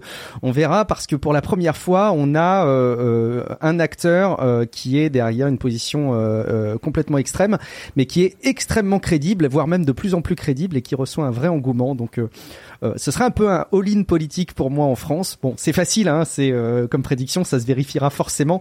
Donc je, je me mouille pas beaucoup. Soit euh, ce sera une situation qui sera préservée, soit renversée, on verra. et en tout cas, je ne peux que miser sur les valeurs sûres. C'est que je pense qu'effectivement en 2022, nous aurons toujours plus de NFT fumeux, toujours plus d'attaques et de ransomware, toujours des problèmes d'approvisionnement de composants parce que je pense qu'on est très très loin d'être mmh. tiré d'affaire sur euh, ce problème-là, qui va impacter évidemment euh, beaucoup de chaînes d'approvisionnement euh, sur le plan sur le plan technique. Et allez, quelque chose peut-être d'un peu plus positif, qui est basé sur certains indicateurs complètement subjectifs que j'ai autour de moi. C'est un mouvement d'accélération des pratiques végétariennes. j'ai le sentiment hmm. quand même que de plus en plus de personnes, alors c'est terrible de raisonner par rapport à l'entourage, mais quand même, ça peut pas ne pas m'influencer de voir beaucoup de personnes qui s'expriment sur leur consommation de la viande euh, et qui prennent conscience du problème que ça peut représenter, que ce n'est pas qu'une lubie, que ce n'est pas euh, qu'une démarche euh, individuelle protestante, mais que c'est aussi un mouvement qui apparaît de plus en plus comme incontournable si on veut faire bouger les choses à l'échelle de la planète et à l'échelle du, du changement climatique. C'est en tout cas un des éléments. Je sais pas si euh, si c'est quelque chose que vous partagez, mais je voulais quand même euh, terminer sur cette note un peu plus euh, peut-être optimiste. Euh, et, et, je ne suis pas moi-même végétarien en plus, hein, bien entendu. Je sais que vous êtes au moins deux à être végétariens. Je pense que ce qui est intéressant aussi à noter par, par rapport à ce que tu dis Guillaume, c'est qu'il y a vraiment, enfin, j'ai vu ça parce que je, je, viens de passer de la Suisse à la France, enfin, pour le, les vacances, et la différence qu'il y a entre rien que entre la Suisse et la France, tu vois, si tu vas au resto par exemple, pour avoir des options végétariennes, mais c'est, enfin, c'est incroyable quoi. Le, en France, pour ça, on est vraiment en retard, et je pense que si on peut un peu rattraper ce retard en 2022, ça, ça fera pas de mal, clairement. Ouais. Ah, il y a, y a, une différence rurale et urbain hein, là-dessus. Même pas. Hein, c'est vraiment le même dans les villes, tu vois. Genre j'étais dans, dans, un resto dans une ville de la taille de Lausanne aujourd'hui. Enfin, pour avoir une option végétarienne, c'est pas évident, tu vois. C'est encore oh on fait tomate mozza euh, en plat de résistance. Ok. Enfin, voilà. Non, c'est vrai que c'est anecdotique aussi, mais euh, de nouveau, nous, on, engage des gens qui sont un petit peu plus jeunes que, moi en général, et euh, c'est assez impressionnant. Euh, je veux dire, sur les quatre derniers, il y en a deux végétariens, une végane. Alors, vous direz, bah, nouveau, c'est un milieu, tout ça, mais dans un certain milieu, en tout cas, on voit clairement qu'il y, y, a un effet de, de où ça s'entraîne et, du coup, ben voilà, c'est vrai que c'est normal, euh, ça on va dans des restaurants végétariens, c'est normal. Alors qu'avant, c'était euh, bon, on fait l'effort, allez, on est sympa. Euh, ouais. Et, et c'est super intéressant de, de, de, mm. voir ça, quoi. Mais par contre, c'est toujours, je pense, l'étape d'après, c'est pour les personnes véganes. C'est, ils vivent encore un petit peu les, les complexités. Il faut peut-être qu'ils attendent encore un tour pour que ça soit simple. Ouais, ça c'est vrai. Euh, bah, j'en profite pour faire le petit clin d'œil hein, sur euh, l'association L214 que je voyais il y a de ça encore euh, quelques années moi-même hein, comme étant euh, des espèces de d'excités de, de, la cause végane. Et c'est marrant de voir à quel point bah, mon regard a complètement changé d'ailleurs là-dessus et en tout cas voilà petit clin d'œil pour eux. J'avais touché pas mal d'argent enfin bah, tout est relatif hein, mais avec les Dogecoin en début d'année et je les ai presque tous remis dans L214 cette année. Donc c'est ma petite satisfaction. Allez Ben de ton côté ta prédiction pour 2022. On va voir là aussi si ton regard est affûté. Ouais, donc je vais essayer de donner quelque chose de concret. Je suis d'accord qu'il faut qu'on soit concret. Et puis euh, faire des prédictions, c'est pas euh, un truc qui me dérange beaucoup si on réfléchit en méga trends. Il y a des choses qui vont arriver, qu'on sait vont arriver. Donc il y en a deux euh, qui, qui sont évidentes pour 2022, en tout cas qui sont une, on sait, l'autre qui est attendue. Celle qui est évidente, c'est qu'on est en plein dans le, la, la, la, retraite, la retraite des baby boomers. Donc mm-hmm. on a vraiment une contraction au niveau de, de l'emploi. Alors oui, il y a la, la relance et tout ça, les, les, mesures économiques qui ont été prises, mais il y a beaucoup de gens qui sortent du, du marché du travail et qui doivent être remplacés. Euh, et la deuxième, c'est l'inflation, qui sera un des gros thèmes de 2022, qu'on le veuille ou pas, avec les annonces de la Fed, qui ont déjà annoncé qu'il y aurait trois euh, levées des taux l'année prochaine, donc on peut s'attendre pratiquement un demi-point, ça fait peut-être 1%, 1% et demi. Donc voilà, sans entrer là-dedans, c'est quelque chose qui va être important potentiellement aux États-Unis euh, et donc par ricochet partout ailleurs. Et quand on met les deux ensemble, euh, clairement, il y a un rôle à jouer pour l'automatisation. Alors, on sait, c'est une tendance qui est déjà là, hein, donc c'est pour ça qu'il y a une troisième tendance lourde.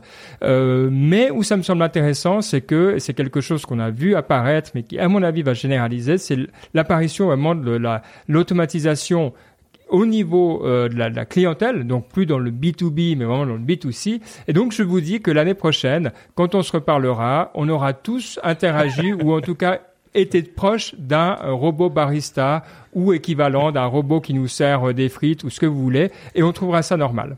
Voilà, mhm. c'est ma prédiction pour l'année prochaine. Pour l'instant, moi, j'en ai pas encore eu, hein, donc c'est pour ça que je trouvais que c'était une prédiction euh, euh, raisonnable. Oui, moi j'aime bien, et une des raisons que je pense qui, qui va encore oh, euh, développer ça.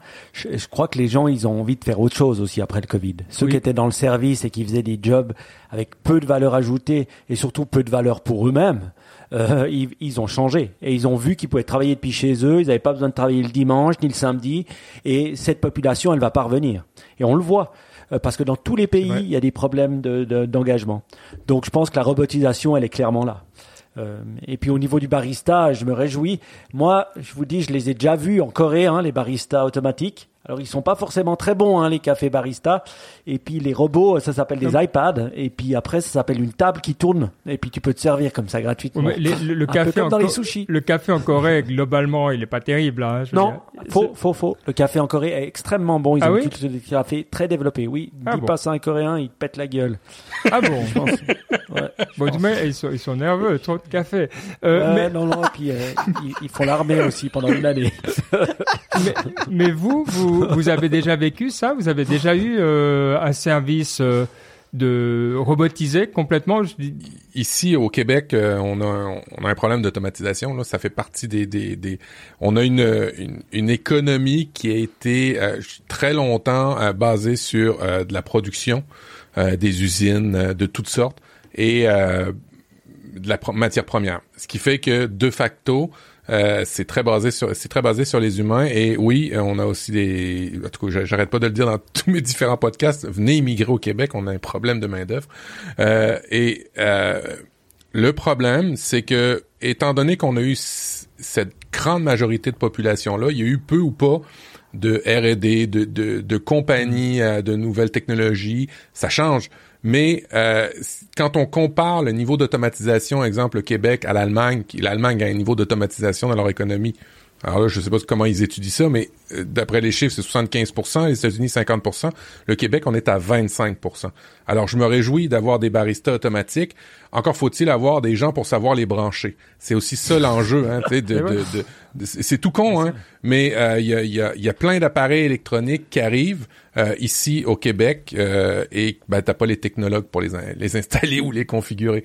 Alors c'est c'est c'est aussi ça le défi, c'est d'une part d'avoir l'automatisation, d'autre part d'avoir une euh, société très, ou en tout cas plus éduquée euh, pour pouvoir mettre en œuvre toutes ces automatisations. -là. Alors c'est euh, c'est vachement c'est vachement le défi. Mais un Suisse qui me parle de barista, c'est pas une machine Nespresso, ça, c'est pas ça. Non. Non. Non, justement. oui, oui. On est d'accord. Et Baptiste, tu sais où aller? Maintenant, toi qui vas pour être sur le marché du travail, là, tu peux aller à Montréal. T'as entendu ça? Technologue, Ouais, ouais. moins 20. Euh, L'été, c'est sympa, par contre. Ah ouais, puis, puis Montréal, c'est c'est une des capitales de l'intelligence artificielle, Baptiste. Pourquoi pas? Écoute. Fais gaffe parce que tu, euh, tu te marieras si tu vas là-bas. Méfie-toi, ça pourrait te plaire en plus. Euh, on ne sait pas encore si il y aura des robots qui feront du yerba maté ou du thé vert, mais euh, on regardera ça en 2022. En attendant, on va aller faire un petit tour justement euh, du côté de chez toi, Matt, pour voir si tu as euh, des prédictions pour 2022. J'en doute pas une seule seconde. Alors moi, comparativement à Mike, j'ai tout copié. J'ai tout copié ce que je vais vous annoncer.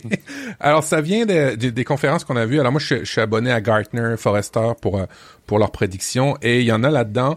Euh, En fait, cette année, j'ai trouvé ça particulier. Les prédictions étaient, puis c'est la, la, la, la- la- le mot d'ordre, je pense, dans notre émission aujourd'hui, c'est sur l'humain beaucoup. Il y a eu beaucoup de prédictions qui ont été faites sur les changements de comportement. Et euh, un des changements de comportement qui euh, qui euh, qui me séduit euh, et qui à, à quelque part peut faire peur, c'est le fait que ben les patrons puis les managers, ils, auraient tendance à disparaître. euh, ben avec quoi? L'arrivée d'équipes hybrides, euh, l'arrivée de de- d'équipes autodirigées. Alors euh, tu, tu sais cette hiérarchie Guillaume où t'as le patron qui surveille les gens dans la salle, tout ce qu'ils font, même s'ils font rien, au moins il les voit. Ben là, comme il les voit pas, puis qu'on a plus de sens dans ce qu'on a à faire, ben, on n'a peut-être pas besoin de ce genre de manager-là. Alors, euh, selon euh, Forrester, d'ici, les, deux, trois prochaines années, euh, ça va être une tendance assez lourde, à, à jusqu'à 30% des, des équipes dans les dans les compagnies qui auront plus besoin de managers parce qu'ils vont être auto-dirigés euh, elles-mêmes, euh, de par leur sens et de par leur, leur, leur structure même. Alors ça, je trouvais ça super intéressant. Euh, Il y a quelque chose qui change là. Euh, un autre truc aussi... Je fais une euh, petite parenthèse, Matt, sur euh, cette, cette prédiction, juste pour parce qu'en plus je fais un peu d'auto-promo, tu penses Ouais. J'ai euh, diffusé euh, vendredi soir, là, il y a, y a deux jours au moment où on enregistre, un épisode euh, week-end de Tech Café où j'ai euh, interviewé un étudiant de l'école 42 Lyon. Euh, alors je vais peut-être Hmm. enfoncer des portes ouvertes hein, pour ceux qui connaissent les fonctionnements de, cette, ce type d'école. Euh, peut-être tu connais bien toi, Baptiste, de ton côté, mais moi j'ai été euh, complètement subjugué par ce qu'il me racontait.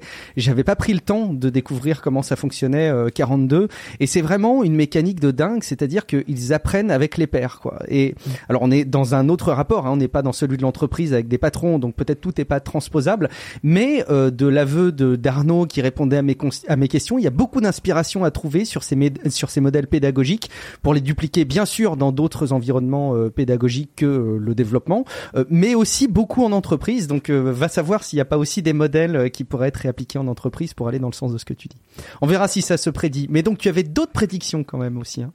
Yes, ça c'est une prédiction qui peut faire peur. C'est-à-dire que les compagnies de la tech en général vont viennent de comprendre que ça leur coûte beaucoup moins cher d'aller chercher des nouveaux clients qui sont bien adaptés que d'essayer de continuer à garder les mauvais qui ont encore des vieilles infrastructures, qui ont vieilles, des, des vieux systèmes et ainsi de suite. Et euh, ben, étant donné qu'il y a moins de monde sur le marché du travail, que les entreprises euh, ben, recrutent des gens qui veulent avoir du sens, euh, ben ça devient compliqué de dire à quelqu'un qui sort de l'université, ben tu vas faire du COBOL parce que le client qu'on a, il va faire du COBOL lui, ou il va faire un vieux langage, ce qui fait que la compagnie, les compagnies, on vont avoir tendance à commencer à délaisser les les, les, les- les- toutes celles qui ne seront pas adaptées au nouveau monde, toutes celles qui n'auront pas mis à jour leur logiciel, tous ceux qui auront un, vieux ERP qui ou, un- ou des, vieux CRM qui, qui traînent et qui fonctionnent plus et qu'il y a juste Robert euh, dans, le garde-robe qui sait le faire fonctionner. Alors les, compagnies tech euh, vont délester euh, ces entreprises-là pour au profit d'aller d'aller faire d'aller euh, voir de nouveaux marchés parce que c'est beaucoup moins cher maintenant pour eux autres d'aller chercher des nouveaux marchés et puis en plus ben, ça permet de, de fidéliser leurs employés en interne qui n'auront pas à faire du cobol avec Robert dans le garde-robe. Alors ça c'est c'est euh, c'est un truc qu'il faut si vous êtes des entre si vous avez une entreprise si vous avez euh, des euh, des vieux systèmes méfiez-vous, hein, c'est pas parce que ça marche qu'on va le garder puis qu'on n'y touche pas. Euh, méfiez-vous parce que ça se peut qu'un jour il n'y ait plus personne pour le réparer. On parlait d'automatisation, ben on parle aussi euh, d'innovation, de modernisation là-dedans. Faites attention, hein, si vous êtes un chef d'entreprise puis que vous pensez que vos vieux, votre vieux système euh, fonctionne puis il va fonctionner comme dans l'armée jusqu'à temps qu'il brise ben ça se peut que quand il va briser, qu'il n'y ait plus personne. Alors euh, prenez les devants, on va dire ça comme ça. Et euh, dernière tendance que j'ai trouvé super intéressante chez chez Gartner qui expliquait, c'est que les consommateurs comprennent maintenant euh, qu'on veut leur donner. OK? Euh, il nous expliquait que ben euh, les, les, gens en ligne comprennent maintenant que euh, quand tu prends exemple un VPN, euh, ben euh, que tu te caches de ta géolocalisation, ça se peut que les prix que tu veuilles tu veuilles acheter en ligne soient différents. comprennent aussi que les données que, que, qui peuvent être récoltées d'une boutique à une autre comprennent que quand ils vont faire une recherche dans une boutique de souliers, d'un seul coup après il y a des, des publicités qui, qui apparaissent automatiquement. Fait, ils comprennent de plus en plus ça, le fait que on utilise les données et que c'est euh, c'est un moyen pour certaines compagnies ben, de suivre et de faire de l'argent.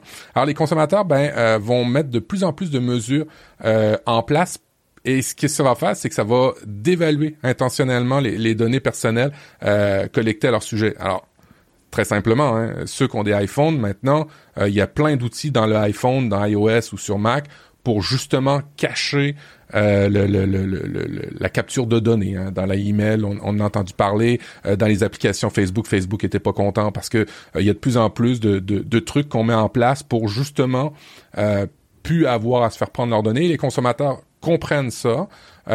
et pour ceux qui comprennent, ben en veulent encore plus. Ils veulent maquiller et de facto, on va peut-être moins avoir ces enjeux-là de données personnelles. Ça, c'est quelque chose avec lequel je suis, complètement d'accord. Enfin, le parce que bon, moi, je suis assez technophile, j'étudie ça et tout et tout. Mais même les gens que je mm. côtoie qui sont pas du tout dans ce milieu-là, ils en ont vraiment conscience. Tu vois, souvent, le quand tu parles de, de, de, de technologie, de smartphone, machin et tout, tu, tu vois, il y a, y a toujours un peu un flou. Tu sais, genre les gens, enfin, qui sont pas intéressés par ça, ils, ils ont un flou. Ils disent oui, bon, ça c'est la technologie, c'est eux qui gèrent.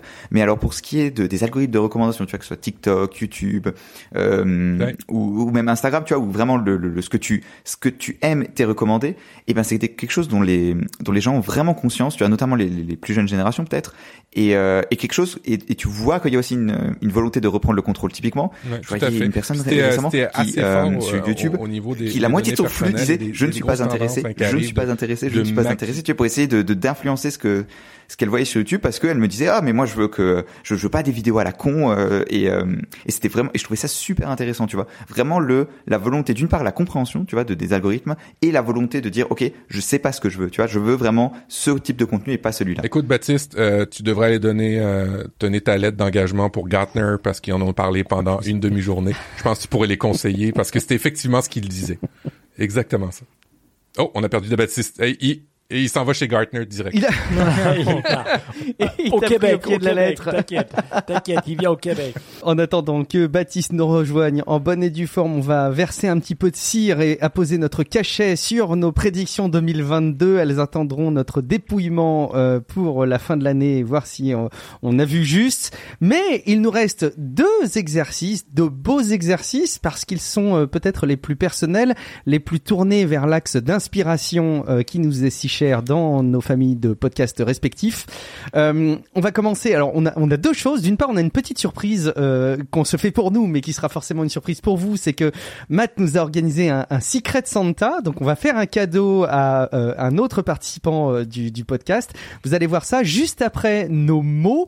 Alors, vous le savez, c'est une, une tradition qui a été instaurée par l'équipe Niptech depuis pas mal de temps maintenant déjà, de se définir un mot qui dicte un petit peu l'année à venir. On s'était donné un mot directeur en 2021. On va essayer de s'en donner un pour 2022 en ayant un regard euh, là aussi rétrospectif et un peu critique pour savoir si le mot qu'on s'était donné en 2021 euh, a été fructueux ou pas. Matt, tu commences le bal. Est-ce que tu peux revenir sur ton mot de 2021 pour voir s'il t'a aidé et puis euh, nous dire quel est ton mot pour 2022 alors j'ai effectivement l'année passée, je sais pas ce que j'avais pris beaucoup de whisky parce que je me suis trompé sur beaucoup de trucs. Euh, j'avais considéré apprendre, partager. Euh, bon, apprendre, euh, ça a été, c'est c'est assez régulier.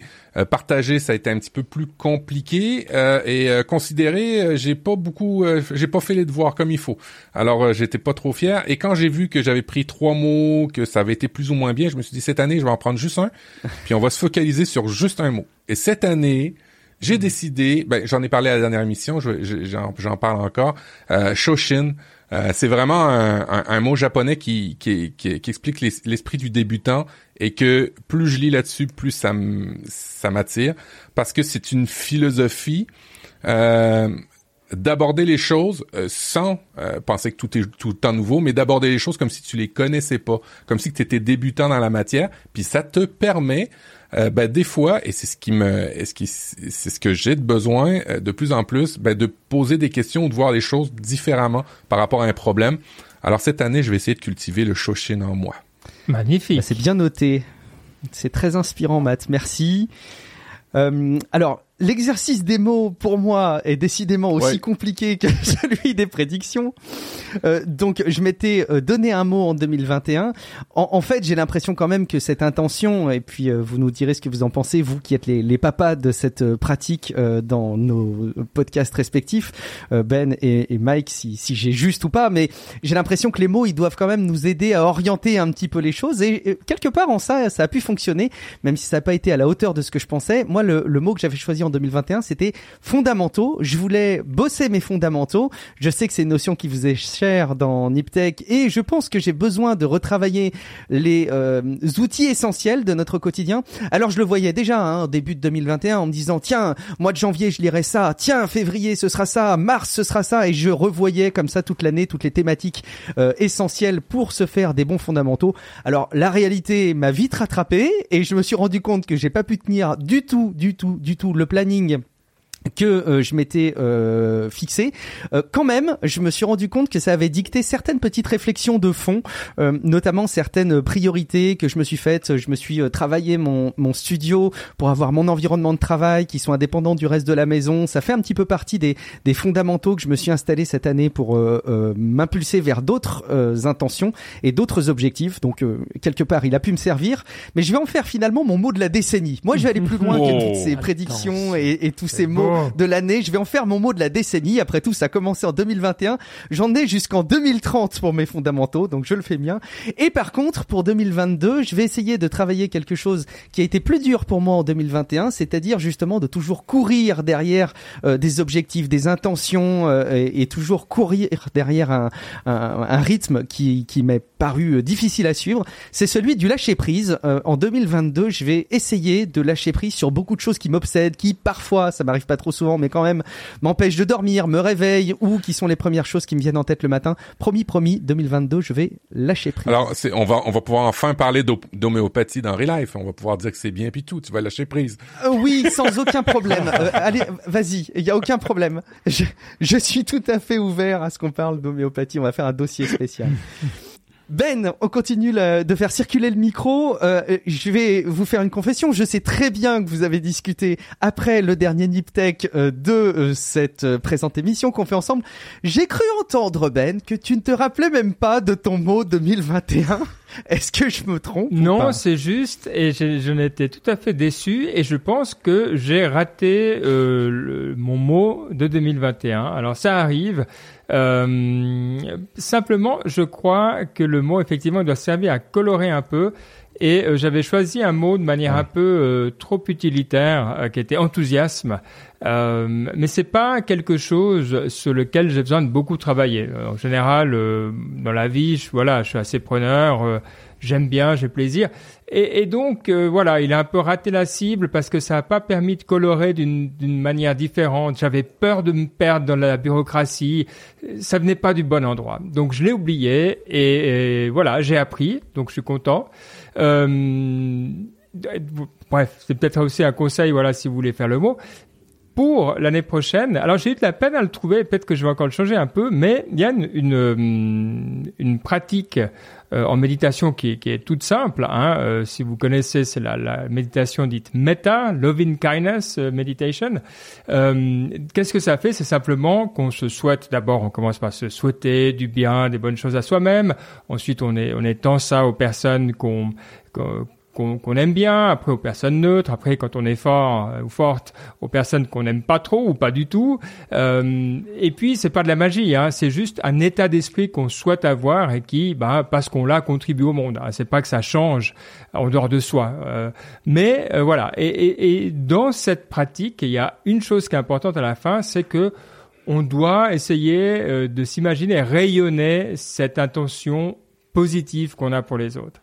Et euh, c'est un endroit où j'ai là j'ai des fois un peu de peine. Alors c'est facile avec les gens qu'on aime bien, euh, mais c'est plus dur pour le reste. Et je pense que j'ai une sacrée marge de progression à ce niveau-là. Donc, j'ai pris rayonner dans le sens de être capable, voilà, d'avoir cette attitude positive, mais qui, soit presque palpable de, par rapport aux, personnes difficiles, aux sujets difficiles. Euh, donc, on verra, on verra. J'ai essayé de, voilà, ça reste un peu dans ce thème de, de positif, mais euh, sous un angle un petit peu différent. Donc, maintenant, je vais, je sais pas, je vais l'écrire quelque part pour être sûr de pas l'oublier. Ouais, t'as de la place dans ton mur en arrière, Ben. Merci. c'est vrai. Ils sont tellement beaux vos décors, mais mais je voilà. C'est vrai. Peut-être que ça serait juste une chose pas mal à mettre. C'est juste. Beginner's mind, beginner's mind. Vire-moi touche chenille là, Matt, derrière toi. Vire-moi touche chenille. Commence à zéro. C'est vrai, c'est vrai. Rayonner, euh, donc on attend le papier peint de Ben qui illustrera son mot 2022. En attendant, on va faire un petit tour du côté de Mike. Quel était ton mot en 2021 Est-ce qu'il t'a été utile, fructueux? Et quel est ton mot pour 2022 Oui, alors euh, je regardais les, le, les mots, on va dire, que j'avais choisis et j'étais assez content. Euh, C'était give back, ah redonner. Mm. Euh, j'avais dit rassembler, unite ou give back, redonner. Au final, mon mot que j'avais choisi après l'émission, je crois que je l'avais choisi en début janvier, c'était contribute. Et euh, je pense que ça va avec give back, redonner et tout ça. Et je pense que oui, euh, j'ai redonné. Je me suis axé aussi sur le give back financier. Euh, je, je, me suis dit que voilà cette année j'allais plus donner euh, parce que j'en avais les moyens euh, bah, à la société, participer à des associations, faire des choses. Alors tu vas payer tes impôts, c'est ça ah oui, oui, oui. Moi, je paye volontiers mes impôts. J'ai jamais eu de problème avec ça. D'ailleurs, tu me verras jamais euh, me plaindre par rapport à ça, parce que qui paye beaucoup d'impôts gagne beaucoup. Donc, euh, tant mieux pour ceux qui payent des impôts. Euh, bon, c'est peut-être plus facile à dire quand on est en Suisse, qui est déjà considéré comme un paradis fiscal, mais je, dis ça, je dis rien. Oui, oui, ben voilà, il faut choisir son pays, hein, ou pas, pas le quitter. Tu je te dise quoi euh, euh, C'est comme ça, il faut être dans le bon pays pour pas se plaindre, ou le quitter, c'est simple. Et euh, bah, alors, tu es dans le bon pays, Baptiste, il n'y a pas de souci. Donc, ce contribute, je suis content. Un, parce que je pense que j'ai beaucoup plus donné à des associations, et chaque mois, de manière recurring. Donc, je l'ai aussi dit euh, dans Niptech, parce que je pense que une chose que j'avais lu dans, dans cette, euh, dans, sur site web euh, GiveBack, euh, ils disent qu'il faut en parler. Parce que quand on parle, ben, il y en a d'autres à qui ça donne l'envie de, de redonner aussi. Une chose que j'ai fait, c'est que par exemple maintenant pour mon anniversaire, je veux plus plus de cadeaux, rien du tout. Je prends une association et ben voilà, on peut et je demande aux gens qui veulent me faire un cadeau de redonner à cette association. Et ça, je préfère. Euh, je fais que ça tout le temps parce que finalement je m'en fous d'avoir des cadeaux à mon anniversaire. Ouais, et puis, euh, puis, puis souvent on est capable de se les payer, puis on en a des fois des, des, plus beaux nous quand on se les paye. Oui, oui, oui, oui, oui, Donc je je veux plus de cadeaux. Euh, on on l'a fait avec Niptech hein, il y a il y a il y a trois semaines et puis franchement ça a bien marché. Hein, on a quand même élevé jusqu'à 600 euros qu'on qu'on a doublé, donc ça faisait 1000 1100 euros qu'on a pu donner à, trois associations. Donc Odeur bah, de donc Odeur Dojo, félicitations. Oui, et aussi un truc qui était bien, c'est euh, bah, de participer à la Alps euh, conférence Alps et de pouvoir les aider euh, sur la, la, psychedelic awareness. Et puis ça, c'était cool. Donc en participant physiquement et aussi en, en, les aidant financièrement. Et ça, c'était cool. Donc content. Je dois dire, je pense que j'ai, j'ai en tout cas commencé ce parcours-là. Et le mot pour 2021, je me suis assez tapé dans le dos là. pour le 2021, bah, euh, tu vois, Ben a dû lire derrière et puis il a dit mon mot. Mais j'ai 22, tu veux dire 2022, 22. Euh, euh, il a dû dire mon mot, mais j'ai décidé d'avoir le mot loving kindness. Et c'est exactement ça vient de ça parce que j'ai fait deux trois méditations suite aux discussions de Ben de Meta qui est loving kindness. Et je pense que voilà, loving kindness des autres, loving kindness de l'anti-vax euh, qu'on n'a pas, auquel on n'a pas envie de parler, loving kindness du voisin qui nous parle mé- méchamment, et puis euh, voilà, loving kindness avec ses enfants, ses collègues, et tous ceux qui sont plus difficiles surtout. Donc ça, ça va être le mot, en tout cas à l'heure dont- je vous parle, de, euh, de, de 2022. Je sais pas comment on le traduit en, en français, mais voilà, ça restera en anglais. Ça doit être un truc avec bienveillant quel- quelque Ah, part. ouais. hein, mais... Ouais. Mais, euh, mais- et je pense que l'important, tu sais, on parle, tu parlais de santé mentale euh, tout à l'heure, Matt. C'est vrai que peut-être quand on commence, en tout cas, et, et ça, c'est, si je peux me permettre un conseil, c'est de prendre le temps pour faire cette pratique sur soi-même. Avant d'aller vers les autres. Ça, c'est comme on dit toujours, avant de mettre le masque sur vos enfants ou les personnes en difficulté dans les avions, mettez sur vous. Il y a, il y a du bon sens là-dedans. Il faut pouvoir être en, en condition de, de donner aux autres. Et euh, voilà. Parce que souvent, on a envie de passer directement euh, à, à l'étape suivante, qui est de donner. Prendre soin de soi, c'est une très bonne base et ça vaut la peine de, de travailler ces fondamentaux-là avant de, de faire la suite. Mais euh, ouais, c'est vrai qu'on est à l'unisson, euh, Mike. Moi, je- en fait, à la base, c'est vrai que j'étais, je pense que j'étais influencé par ton par ton mot, euh, mais c'est oui, c'est sur cette pratique euh, qu'on qu'on partage hein, et puis qui voilà, qui est importante du coup. Vous faites pas des centaines d'épisodes de podcast depuis longtemps pour rien, du coup. Euh, Baptiste, quel est ton mot pour 2022 Quel euh, enseignement tu tires de ton mot 2021 Est-ce qu'il a été fructueux? Pour l'instant, on a Mike qui est en tête du podium de celui qui a peut-être le mieux appliqué son mot euh, pour l'année. Est-ce que ça va être euh, Est-ce que tu vas le détrôner? Ah, je, je, je sais pas. C'est en en fait le, le truc c'est que c'est choisir un mot en fait c'est- pas évident et le la, façon dont moi je l'ai pris c'est vraiment genre ok qu'est-ce que je, je, je vais ce, ce à quoi je vais faire face en, dans l'année prochaine et quelle est le, la façon dont je veux l'affronter. En tout cas c'est comme ça que je, je l'ai fait en 2021 et, euh, et donc le ce que ce que j'avais choisi comme mot c'était choisir parce que je, je sentais qu'il y avait beaucoup de choses qui tu sais qui viennent dans ta vie des, des trucs que tu dans, pour lesquels tu t'engages des, des choses et tout et je me disais il faut que je choisisse ce sur quoi je veux mettre de l'attention parce que ben c'est facile de de de faire tout et rien en même temps et je dirais que j'ai réussi parce que je suis mieux maintenant que je l'étais il y a un an. Mais est-ce que je peux dire que c'est conscient, tu vois, que je suis conscient, euh, que j'ai vraiment fait de manière consciente, je vais vraiment choisir des choses et trop d'autres, ou est-ce que c'est juste, ben, naturellement, c'est des choses que j'aurais faites de toute façon, c'est, tu vois, la, différence là, elle est pas facile, mais je pense que je suis, enfin, je suis, à l'aise avec là où je suis aujourd'hui. Et, donc, du coup, le mot pour 2022, c'est, alors, encore une fois, par rapport à, l'année prochaine, donc, pour, comme tu l'as dit, je je suis étudiant en ce moment et globalement dans un an, je suis censé avoir un job et enfin voilà, tu vois, genre je suis à la fin de, de mes études et euh, et je me dis ok où est-ce que je veux être dans, dans un an, qu'est-ce que je veux avoir fait, tu vois, dans, dans un an pour que je sois content de, de la façon dont j'ai euh, euh, affronté les choses, disons? Et euh, du coup, le mot de 2022, c'est explorer parce que je je veux pas tomber dans la zone de confort. Tu vois, c'est aussi un concept un peu fondamental de, de Deep Tech dont on parle souvent, mais tu vois, ne, ne pas tomber dans juste oh, euh, tu vois, il y a beaucoup d'inertie, tu vois, dans, ce genre de décision où finalement tu vas juste faire un peu, tu vois, on est des créatures d'habitude, où tu vas faire un peu ce que ce que tes collègues font, tu vas faire ce que ce que le, le, le- truc normal à faire quand, quand tu sors de l'école et enfin voilà. Et, et je, je veux pas tomber là-dedans tu vois. Je essayer de trouver quelque chose qui, qui vraiment m'intéresse qui vraiment me parle. Et, euh, et du coup sortir un peu des sentiers battus explorer. Et donc c'est euh, c'est pour ça que c'est mon mot de, de 2020 Alors, Baptiste, tu dis, tu parles d'explorer, euh, tu parles de d'être en dehors des sentiers battus. L'année prochaine, euh, tu vas avoir ton diplôme et tu vas pouvoir travailler pour vrai. Euh, Immigration Canada, c'est un site, euh, ah, mais non, il va pas nous voler notre ressource, ou bien? C'est un site qui est euh, fantastique et pour lequel euh, tu vas trouver plein de plein de, de bonnes références. Et euh, toi qui veux être euh, en dehors de ta zone de confort, je peux te dire que à chaque année, on sort de notre zone de confort euh, quand euh, novembre, octobre arrive. Euh, alors, euh, c'est euh, Baptiste, euh, je je pense qu'il faut qu'on se parle hein, en dehors de l'émission. Tout à fait. Et moi, je pense aussi qu'il faut pas oublier, oui, tu as payé tes études, mais tu les as payées très peu, donc tu dois redonner à la société qui te l'a permis d'avoir des études assez incroyables, qui s'appelle la Suisse.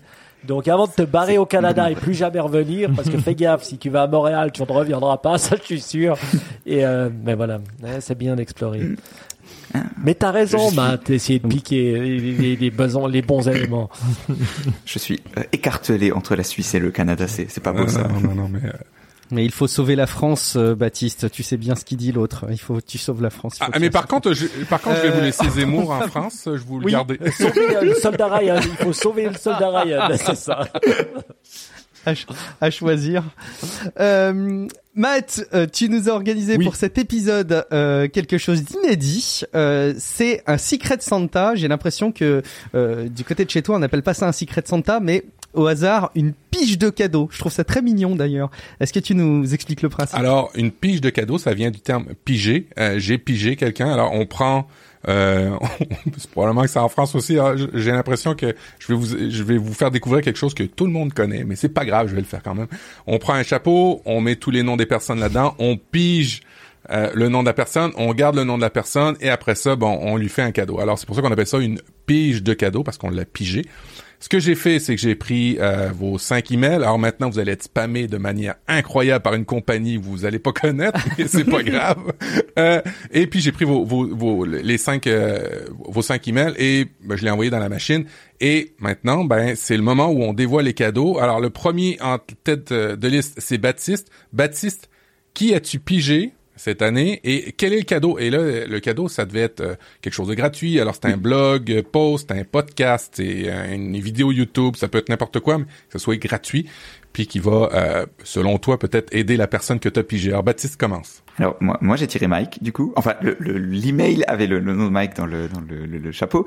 Et, euh, et en fait, bah, c'est- c'est un peu tricky, tu vois, pour faire une recommandation Ouais. parce que je me suis dit, mais attends, quelle recommandation je n'ai pas déjà faite dans Niptech?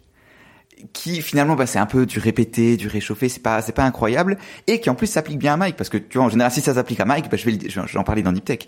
Et, euh, et je, je me suis retourné un peu la tête. Je me suis dit oh attends et j'en ai trouvé une c'est euh, le quelque chose que moi et Ben on aime beaucoup, c'est euh, le magazine The Economist et c'est vraiment enfin je c'est une très bonne recommandation parce que je pense que euh, bah, déjà c'est quelque chose que moi chaque semaine enfin il y en a j'ai un abonnement et chaque semaine tu, tu reçois le, le magazine sur ton téléphone. Et rien que ça déjà tu vois le, je suis content le jeudi quand je sais qu'il y en a un nouveau qui sort tu vois de, de la, la, couverture enfin les quelques articles du début sont toujours très bien enfin ça, ça me fait plaisir tu vois et je me dis ben que tu je sais en plus que tu le que, que t'es pas que t'es pas un, un aficionado comme Ben et je me dis ben voilà si tu veux essayer quelque chose en 2022 qui je pense t'apportera quelque chose et qui comme ça en plus ça nous donnera un point commun en plus dans, dans Deep Tech on pourra faire un décryptage si tu veux chaque semaine de, de l'article qui nous a le plus plu je pense que ça pourrait être un bon un bon truc à essayer Merci, merci, merci. J'ai eu euh, lu l'économiste, mais surtout quand j'étais dans l'avion et puis que je, je le prenais comme ça sur un bout de papier. Mais j'aimais, j'aimais toujours bien. Mais c'est une bonne recommandation. Merci. Toi, Mike, qu'as-tu euh, pigé? Quel est le nom de la personne que tu as pigé? Qu'est-ce que tu lui offres? Eh ben, tu sais qui j'ai pigé euh, on, Ça se dit pas comme ça en, français, mais ça fait rien. Euh, bah, j'ai pigé Baptiste. C'est ça qui est drôle. Et génial. et donc, euh, je me suis dit, mais qu'est-ce que je pourrais lui offrir? Tu lui as recommandé The Economist. Y a économiste. Mais moi, en fait, j'avais pas compris ton cadeau comme étant un cadeau euh, qui coûtait pas. Oh, Baptiste, Ouais, Baptiste, tu viens de recevoir la. Tesla. La Tesla Baptiste, oui.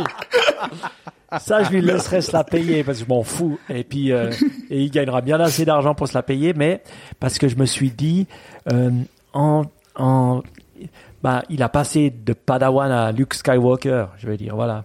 Et puis pour qu'il passe euh, en mode, euh, qui a juste avant, euh, avant Yoda, euh, ah, celui avec la cagoule, euh, enfin pas la cagoule, pas le, comment il s'appelle, celui qui est le professeur, Obi-Wan. voilà, Obi-Wan. Pas pour qu'il passe au niveau Obi-Wan euh, Kenobi, qu'est-ce qu'il faudrait lui filer pour qu'il devienne le futur patron d'Amazon un, un sable dans- laser. En toute logique, un sable laser. un sabre laser créé par Elon Musk. Non, je me suis dit que je vais, euh, je vais, je vais l'inviter au prochain UPW qui aura lieu en Europe. Et il Oh. viendra avec moi. Parce que je vais me pointer et non seulement comme ça, je serai sûr que tu viendras, tu viendras avec moi. Mmh. Et comme souvent, si tu achètes un billet, t'en as un gratos, je me suis dit, ben maintenant, ça a un prix de zéro, tu vois, parce que je le paye pour moi. Puis bien sûr, Ben viendra avec nous pour s'amuser, on se marrera. Donc voilà, j'attends qu'il y en ait une prochaine en 2022, mais je t'embarquerai.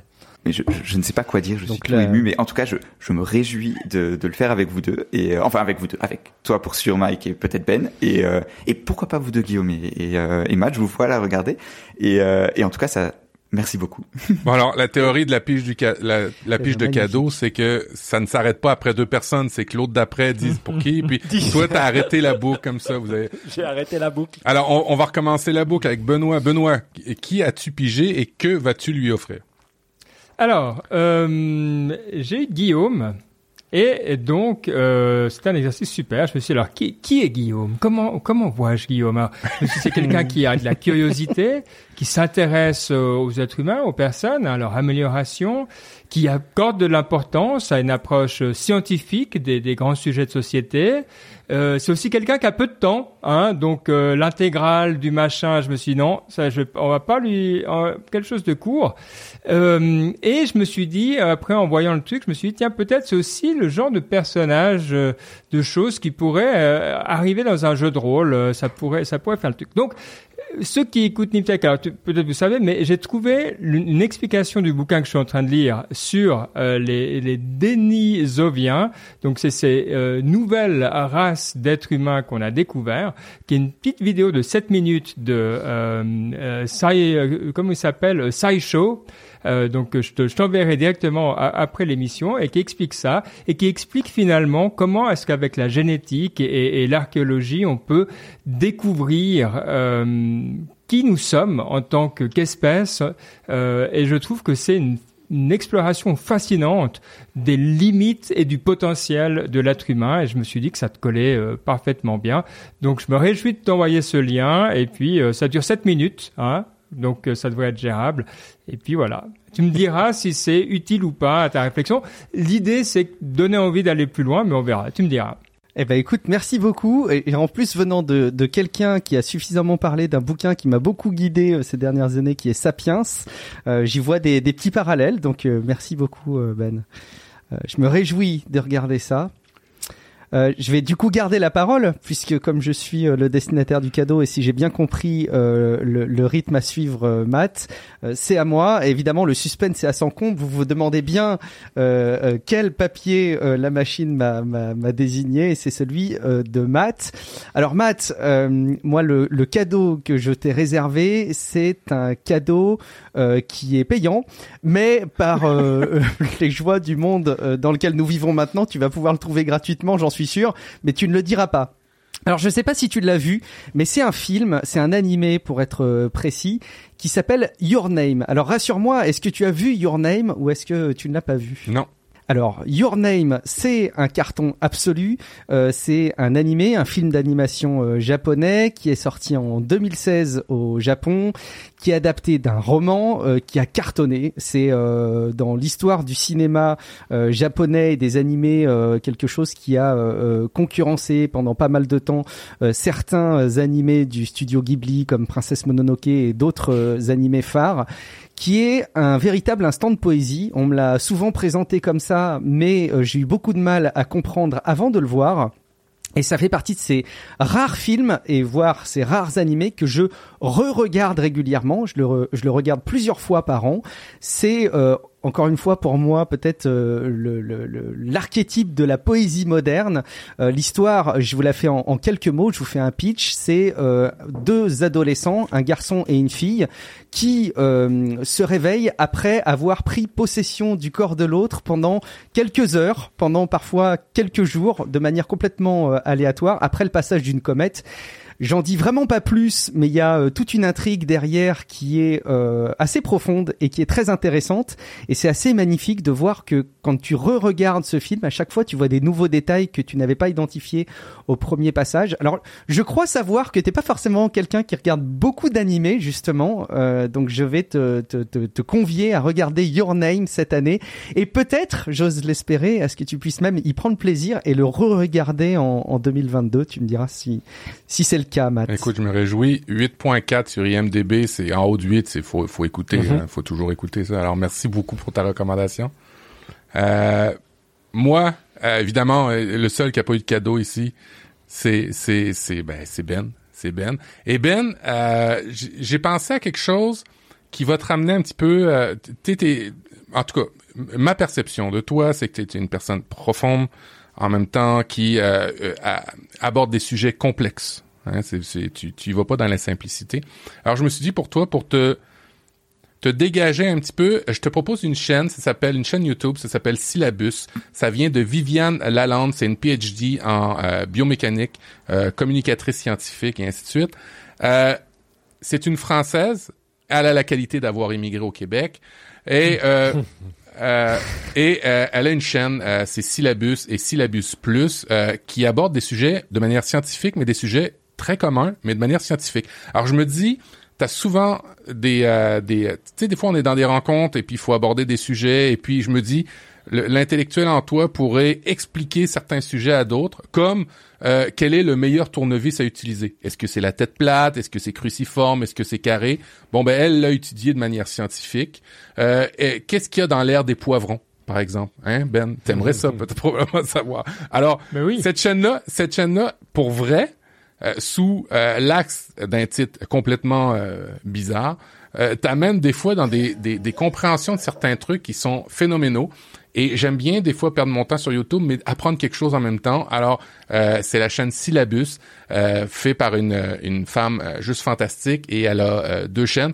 Elle a fait dernièrement sur sa deuxième chaîne euh, une série complète sur la communication scientifique. Comment on vulgarise des choses, comment on tombe pas dans les pièges de de- de- de- d'explications à certaines personnes, à des journalistes par exemple, et ainsi de suite. Fait que bref, euh, c'est vraiment riche, riche euh, en termes de, de, de, de contenu. Et comme je le disais, ben une personne intelligente car elle est immigrée au, au, au Québec. Alors euh, c'était mon cadeau pour toi cette année, euh, Ben. Merveilleux, j'adore. Tu ne verras plus jamais euh, ta bouilloire euh, faire du bruit pendant qu'elle chauffe l'eau de ton thé vert de la même manière, Ben, quand tu auras vu cette chaîne. Merci Matt pour euh, cette initiative. Je trouve ça sympa cet exercice. Euh, euh, on verra s'il sera reproduit les années suivantes, mais je trouve qu'il a vraiment son sens. Euh, ce qui a aussi beaucoup de sens, c'est, euh, vous le savez, la tradition de clôturer un épisode de podcast, euh, en particulier de Niptech, avec une citation. Et on se doit d'écouter le maître des citations, le maître des quotes, qui est Mike.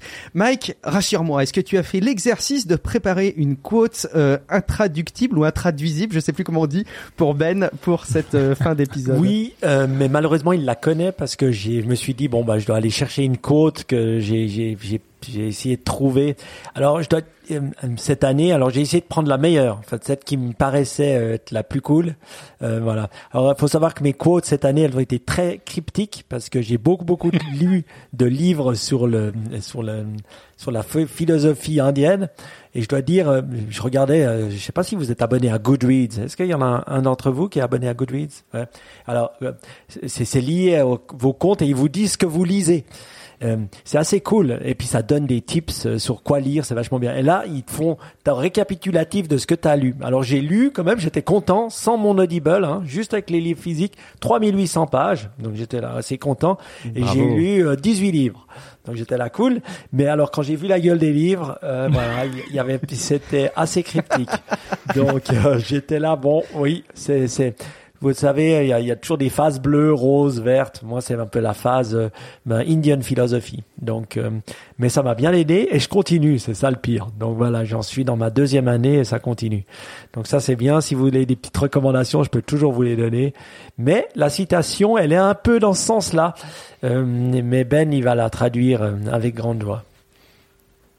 Vous êtes prêts? Te est prêt. Allons-y. Hmm.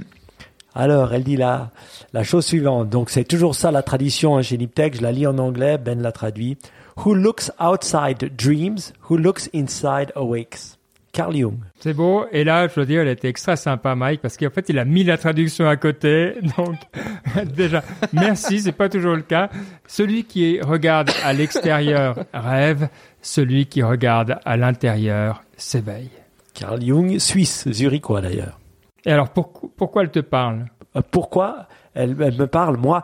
Pourquoi? Parce que je pense que ouais, des fois on cherche beaucoup à regarder euh, l'extérieur, donc nos propres sens, ce qu'on voit, ce qu'on touche, ce qu'on mange, comme étant quelque chose qui nous qui nous drive. Alors que c'est vrai qu'à travers ben plus la philosophie indienne ou même bouddhiste euh, ou même de, ouais, de, de, tout ce qui est de l'est, euh, on, on- quand on regarde à l'intérieur, ben c'est là qu'on s'éveille, c'est là qu'on qu'on s'améliore si on veut bien. On peut le faire à travers la méditation, on peut le faire à travers l'écoute de l'autre, plus que de parler et d'utiliser ses cinq sens. Et je trouve que c'était incroyablement joliment dit. Euh, et euh, il faut savoir que que que, Carl Jung était un, pas un expert, mais il, était très très très influencé par tout ce qui se faisait à, l'est, euh, notamment en Inde. Et donc voilà, ça m'a, je trouve que c'est une jolie citation. Vas-tu t'éveiller? En 2022, très cher Matt Euh, c'est ce qu'il faudrait. Euh, c'est ce qu'il faudrait parce que je suis endormi. Euh, honnêtement, pour, pour vrai, la tranche. Bon, ok, je vais vous partager une tranche de vie. Euh, depuis le début de la pandémie, c'est pas forcément évident. hein. Euh, et avec des enfants et au Québec, on, on est quand même assez en- enfermé euh, l'hiver. Et oui, c'est vrai que euh, je vais dans la facilité et je fais plus grand chose. Alors c'est pourquoi euh, j'ai décidé de m'acheter une moto. Dernièrement, je me suis offert ce cadeau-là et je vais commencer à voyager comme je le faisais auparavant. Alors oui, et puis de nouveau, hein, la, la citation, c'est euh, euh, celui qui regarde à l'intérieur, euh, à l'extérieur rêve, celui qui regarde à l'intérieur s'éveille. Euh, je fais un lien avec ce que Ben tu as dit euh, par rapport à, à- à- à- de s'aider soi-même, euh, de se comprendre soi-même euh, en premier Mm. avant d'essayer euh, d'aller euh, vers l'extérieur euh, et, et de, de, de et ça, ça fait beaucoup de sens. Alors euh, merci messieurs euh, de, de Niptech. Vous amenez beaucoup de euh, de d'inspiration en cette fin d'année pour Relife et euh, vous faites ce que vous faites si bien à chaque épisode de nous inspirer, nous donner euh, des choses à, à réfléchir. On vous écoute toutes les deux semaines. Merci beaucoup, beaucoup à vous d'abord qui nous avez écoutés. Et puis, euh, bah, c'était un vrai plaisir, hein, je pense, de partager ce petit moment tous les cinq. On va pas euh, se quitter comme ça. Il faut avant tout, euh, ça fait partie de nos fondamentaux de podcast, euh, rappeler aux gens qui nous écoutent où on peut nous retrouver. Allez, je vais reprendre le même ordre que les mots de 2022. Donc, à commencer par toi, Matt, où est-ce qu'on peut te retrouver sur Euh, Internet Profduweb.com, euh, l'éternel euh, nom de domaine qui reste et perdure. Vous retrouverez tous les liens qui vont bien. Magnifique, merci Matt. Ben, où est- où est-ce qu'on peut te retrouver en, en 2022 sur Internet? Ouais, étant euh, old school, euh, at Bekurdi euh, sur Twitter, puis sinon euh, pour toute l'équipe, euh, at Niptech Podcast. On a même un info at niptech.com euh, qui sert pour tout le monde. Vous pouvez spammer. Merci Ben. Exact. Oui, envo- envo- envoyer des invitations à des Secret Santa surprises comme ça. Euh, euh, Mike, où est-ce qu'on peut te retrouver? Ben, je pense SYDE sur Twitter. Alors, je l'utilise beaucoup moins qu'avant, mais je l'utilise quand même. Donc, euh, je- j'essaie de poster mes quotes comme ça, je les oublie pas pour le pour les émissions suivantes. Et voilà. Donc, euh, ouais. Et puis, je pense que niptech.com, c'est toujours un bon, euh, une bonne, euh, une bonne, un bon endroit où aller, euh, car euh, Baptiste fait tellement du bon travail. Il y a tout, il y a tous les liens, tous les trucs. Donc, voilà. Toutes les recommandations de livres bouddhistes de Mike sont sur niptech.com. Oui. Vous les retrouverez toutes, toutes, tous ces Goodreads de 2021 sont sur euh, niptech.com. Euh, Baptiste, où est-ce qu'on peut te retrouver? Alors aussi, bah, tout d'abord sur Niptech, si vous voulez m'entendre plus, je pense que c'est là le, le principal endroit. Et sinon, si sur Twitter, mais un, un jour je me mettrai à tweeter. Je pense que je, je mettrai une photo de moi et je commencerai à tweeter, etc., etc. Et, euh, et ça, mon Twitter, c'est @bfright, b f r e y d t. Merci Baptiste, je suis Guillaume Vendée. Vous me retrouvez euh, sur guillaumevendée.fr et c'est ma petite nouveauté sur Twitch chaque dimanche soir à 21h euh, pour soit des enregistrements de Real Life ou pour du jeu vidéo. Merci encore une fois beaucoup de nous avoir écoutés. Si vous n'étiez pas abonné à Niptech et que vous les avez découverts, vous savez ce qu'il vous reste à faire. Si vous ne connaissiez pas Real Life, euh, les exercices sont les mêmes. Il vous suffit de rajouter Real Life dans votre app de podcast. Dans tous les cas, on est ravis de vous retrouver très prochainement dans un futur épisode et peut-être, allez savoir, dans un an pour de nouveaux bilans et de nouvelles perspectives. Très bonne continuation. Ciao à toutes et à tous. Ciao. Ciao, ciao! Ciao. Ciao.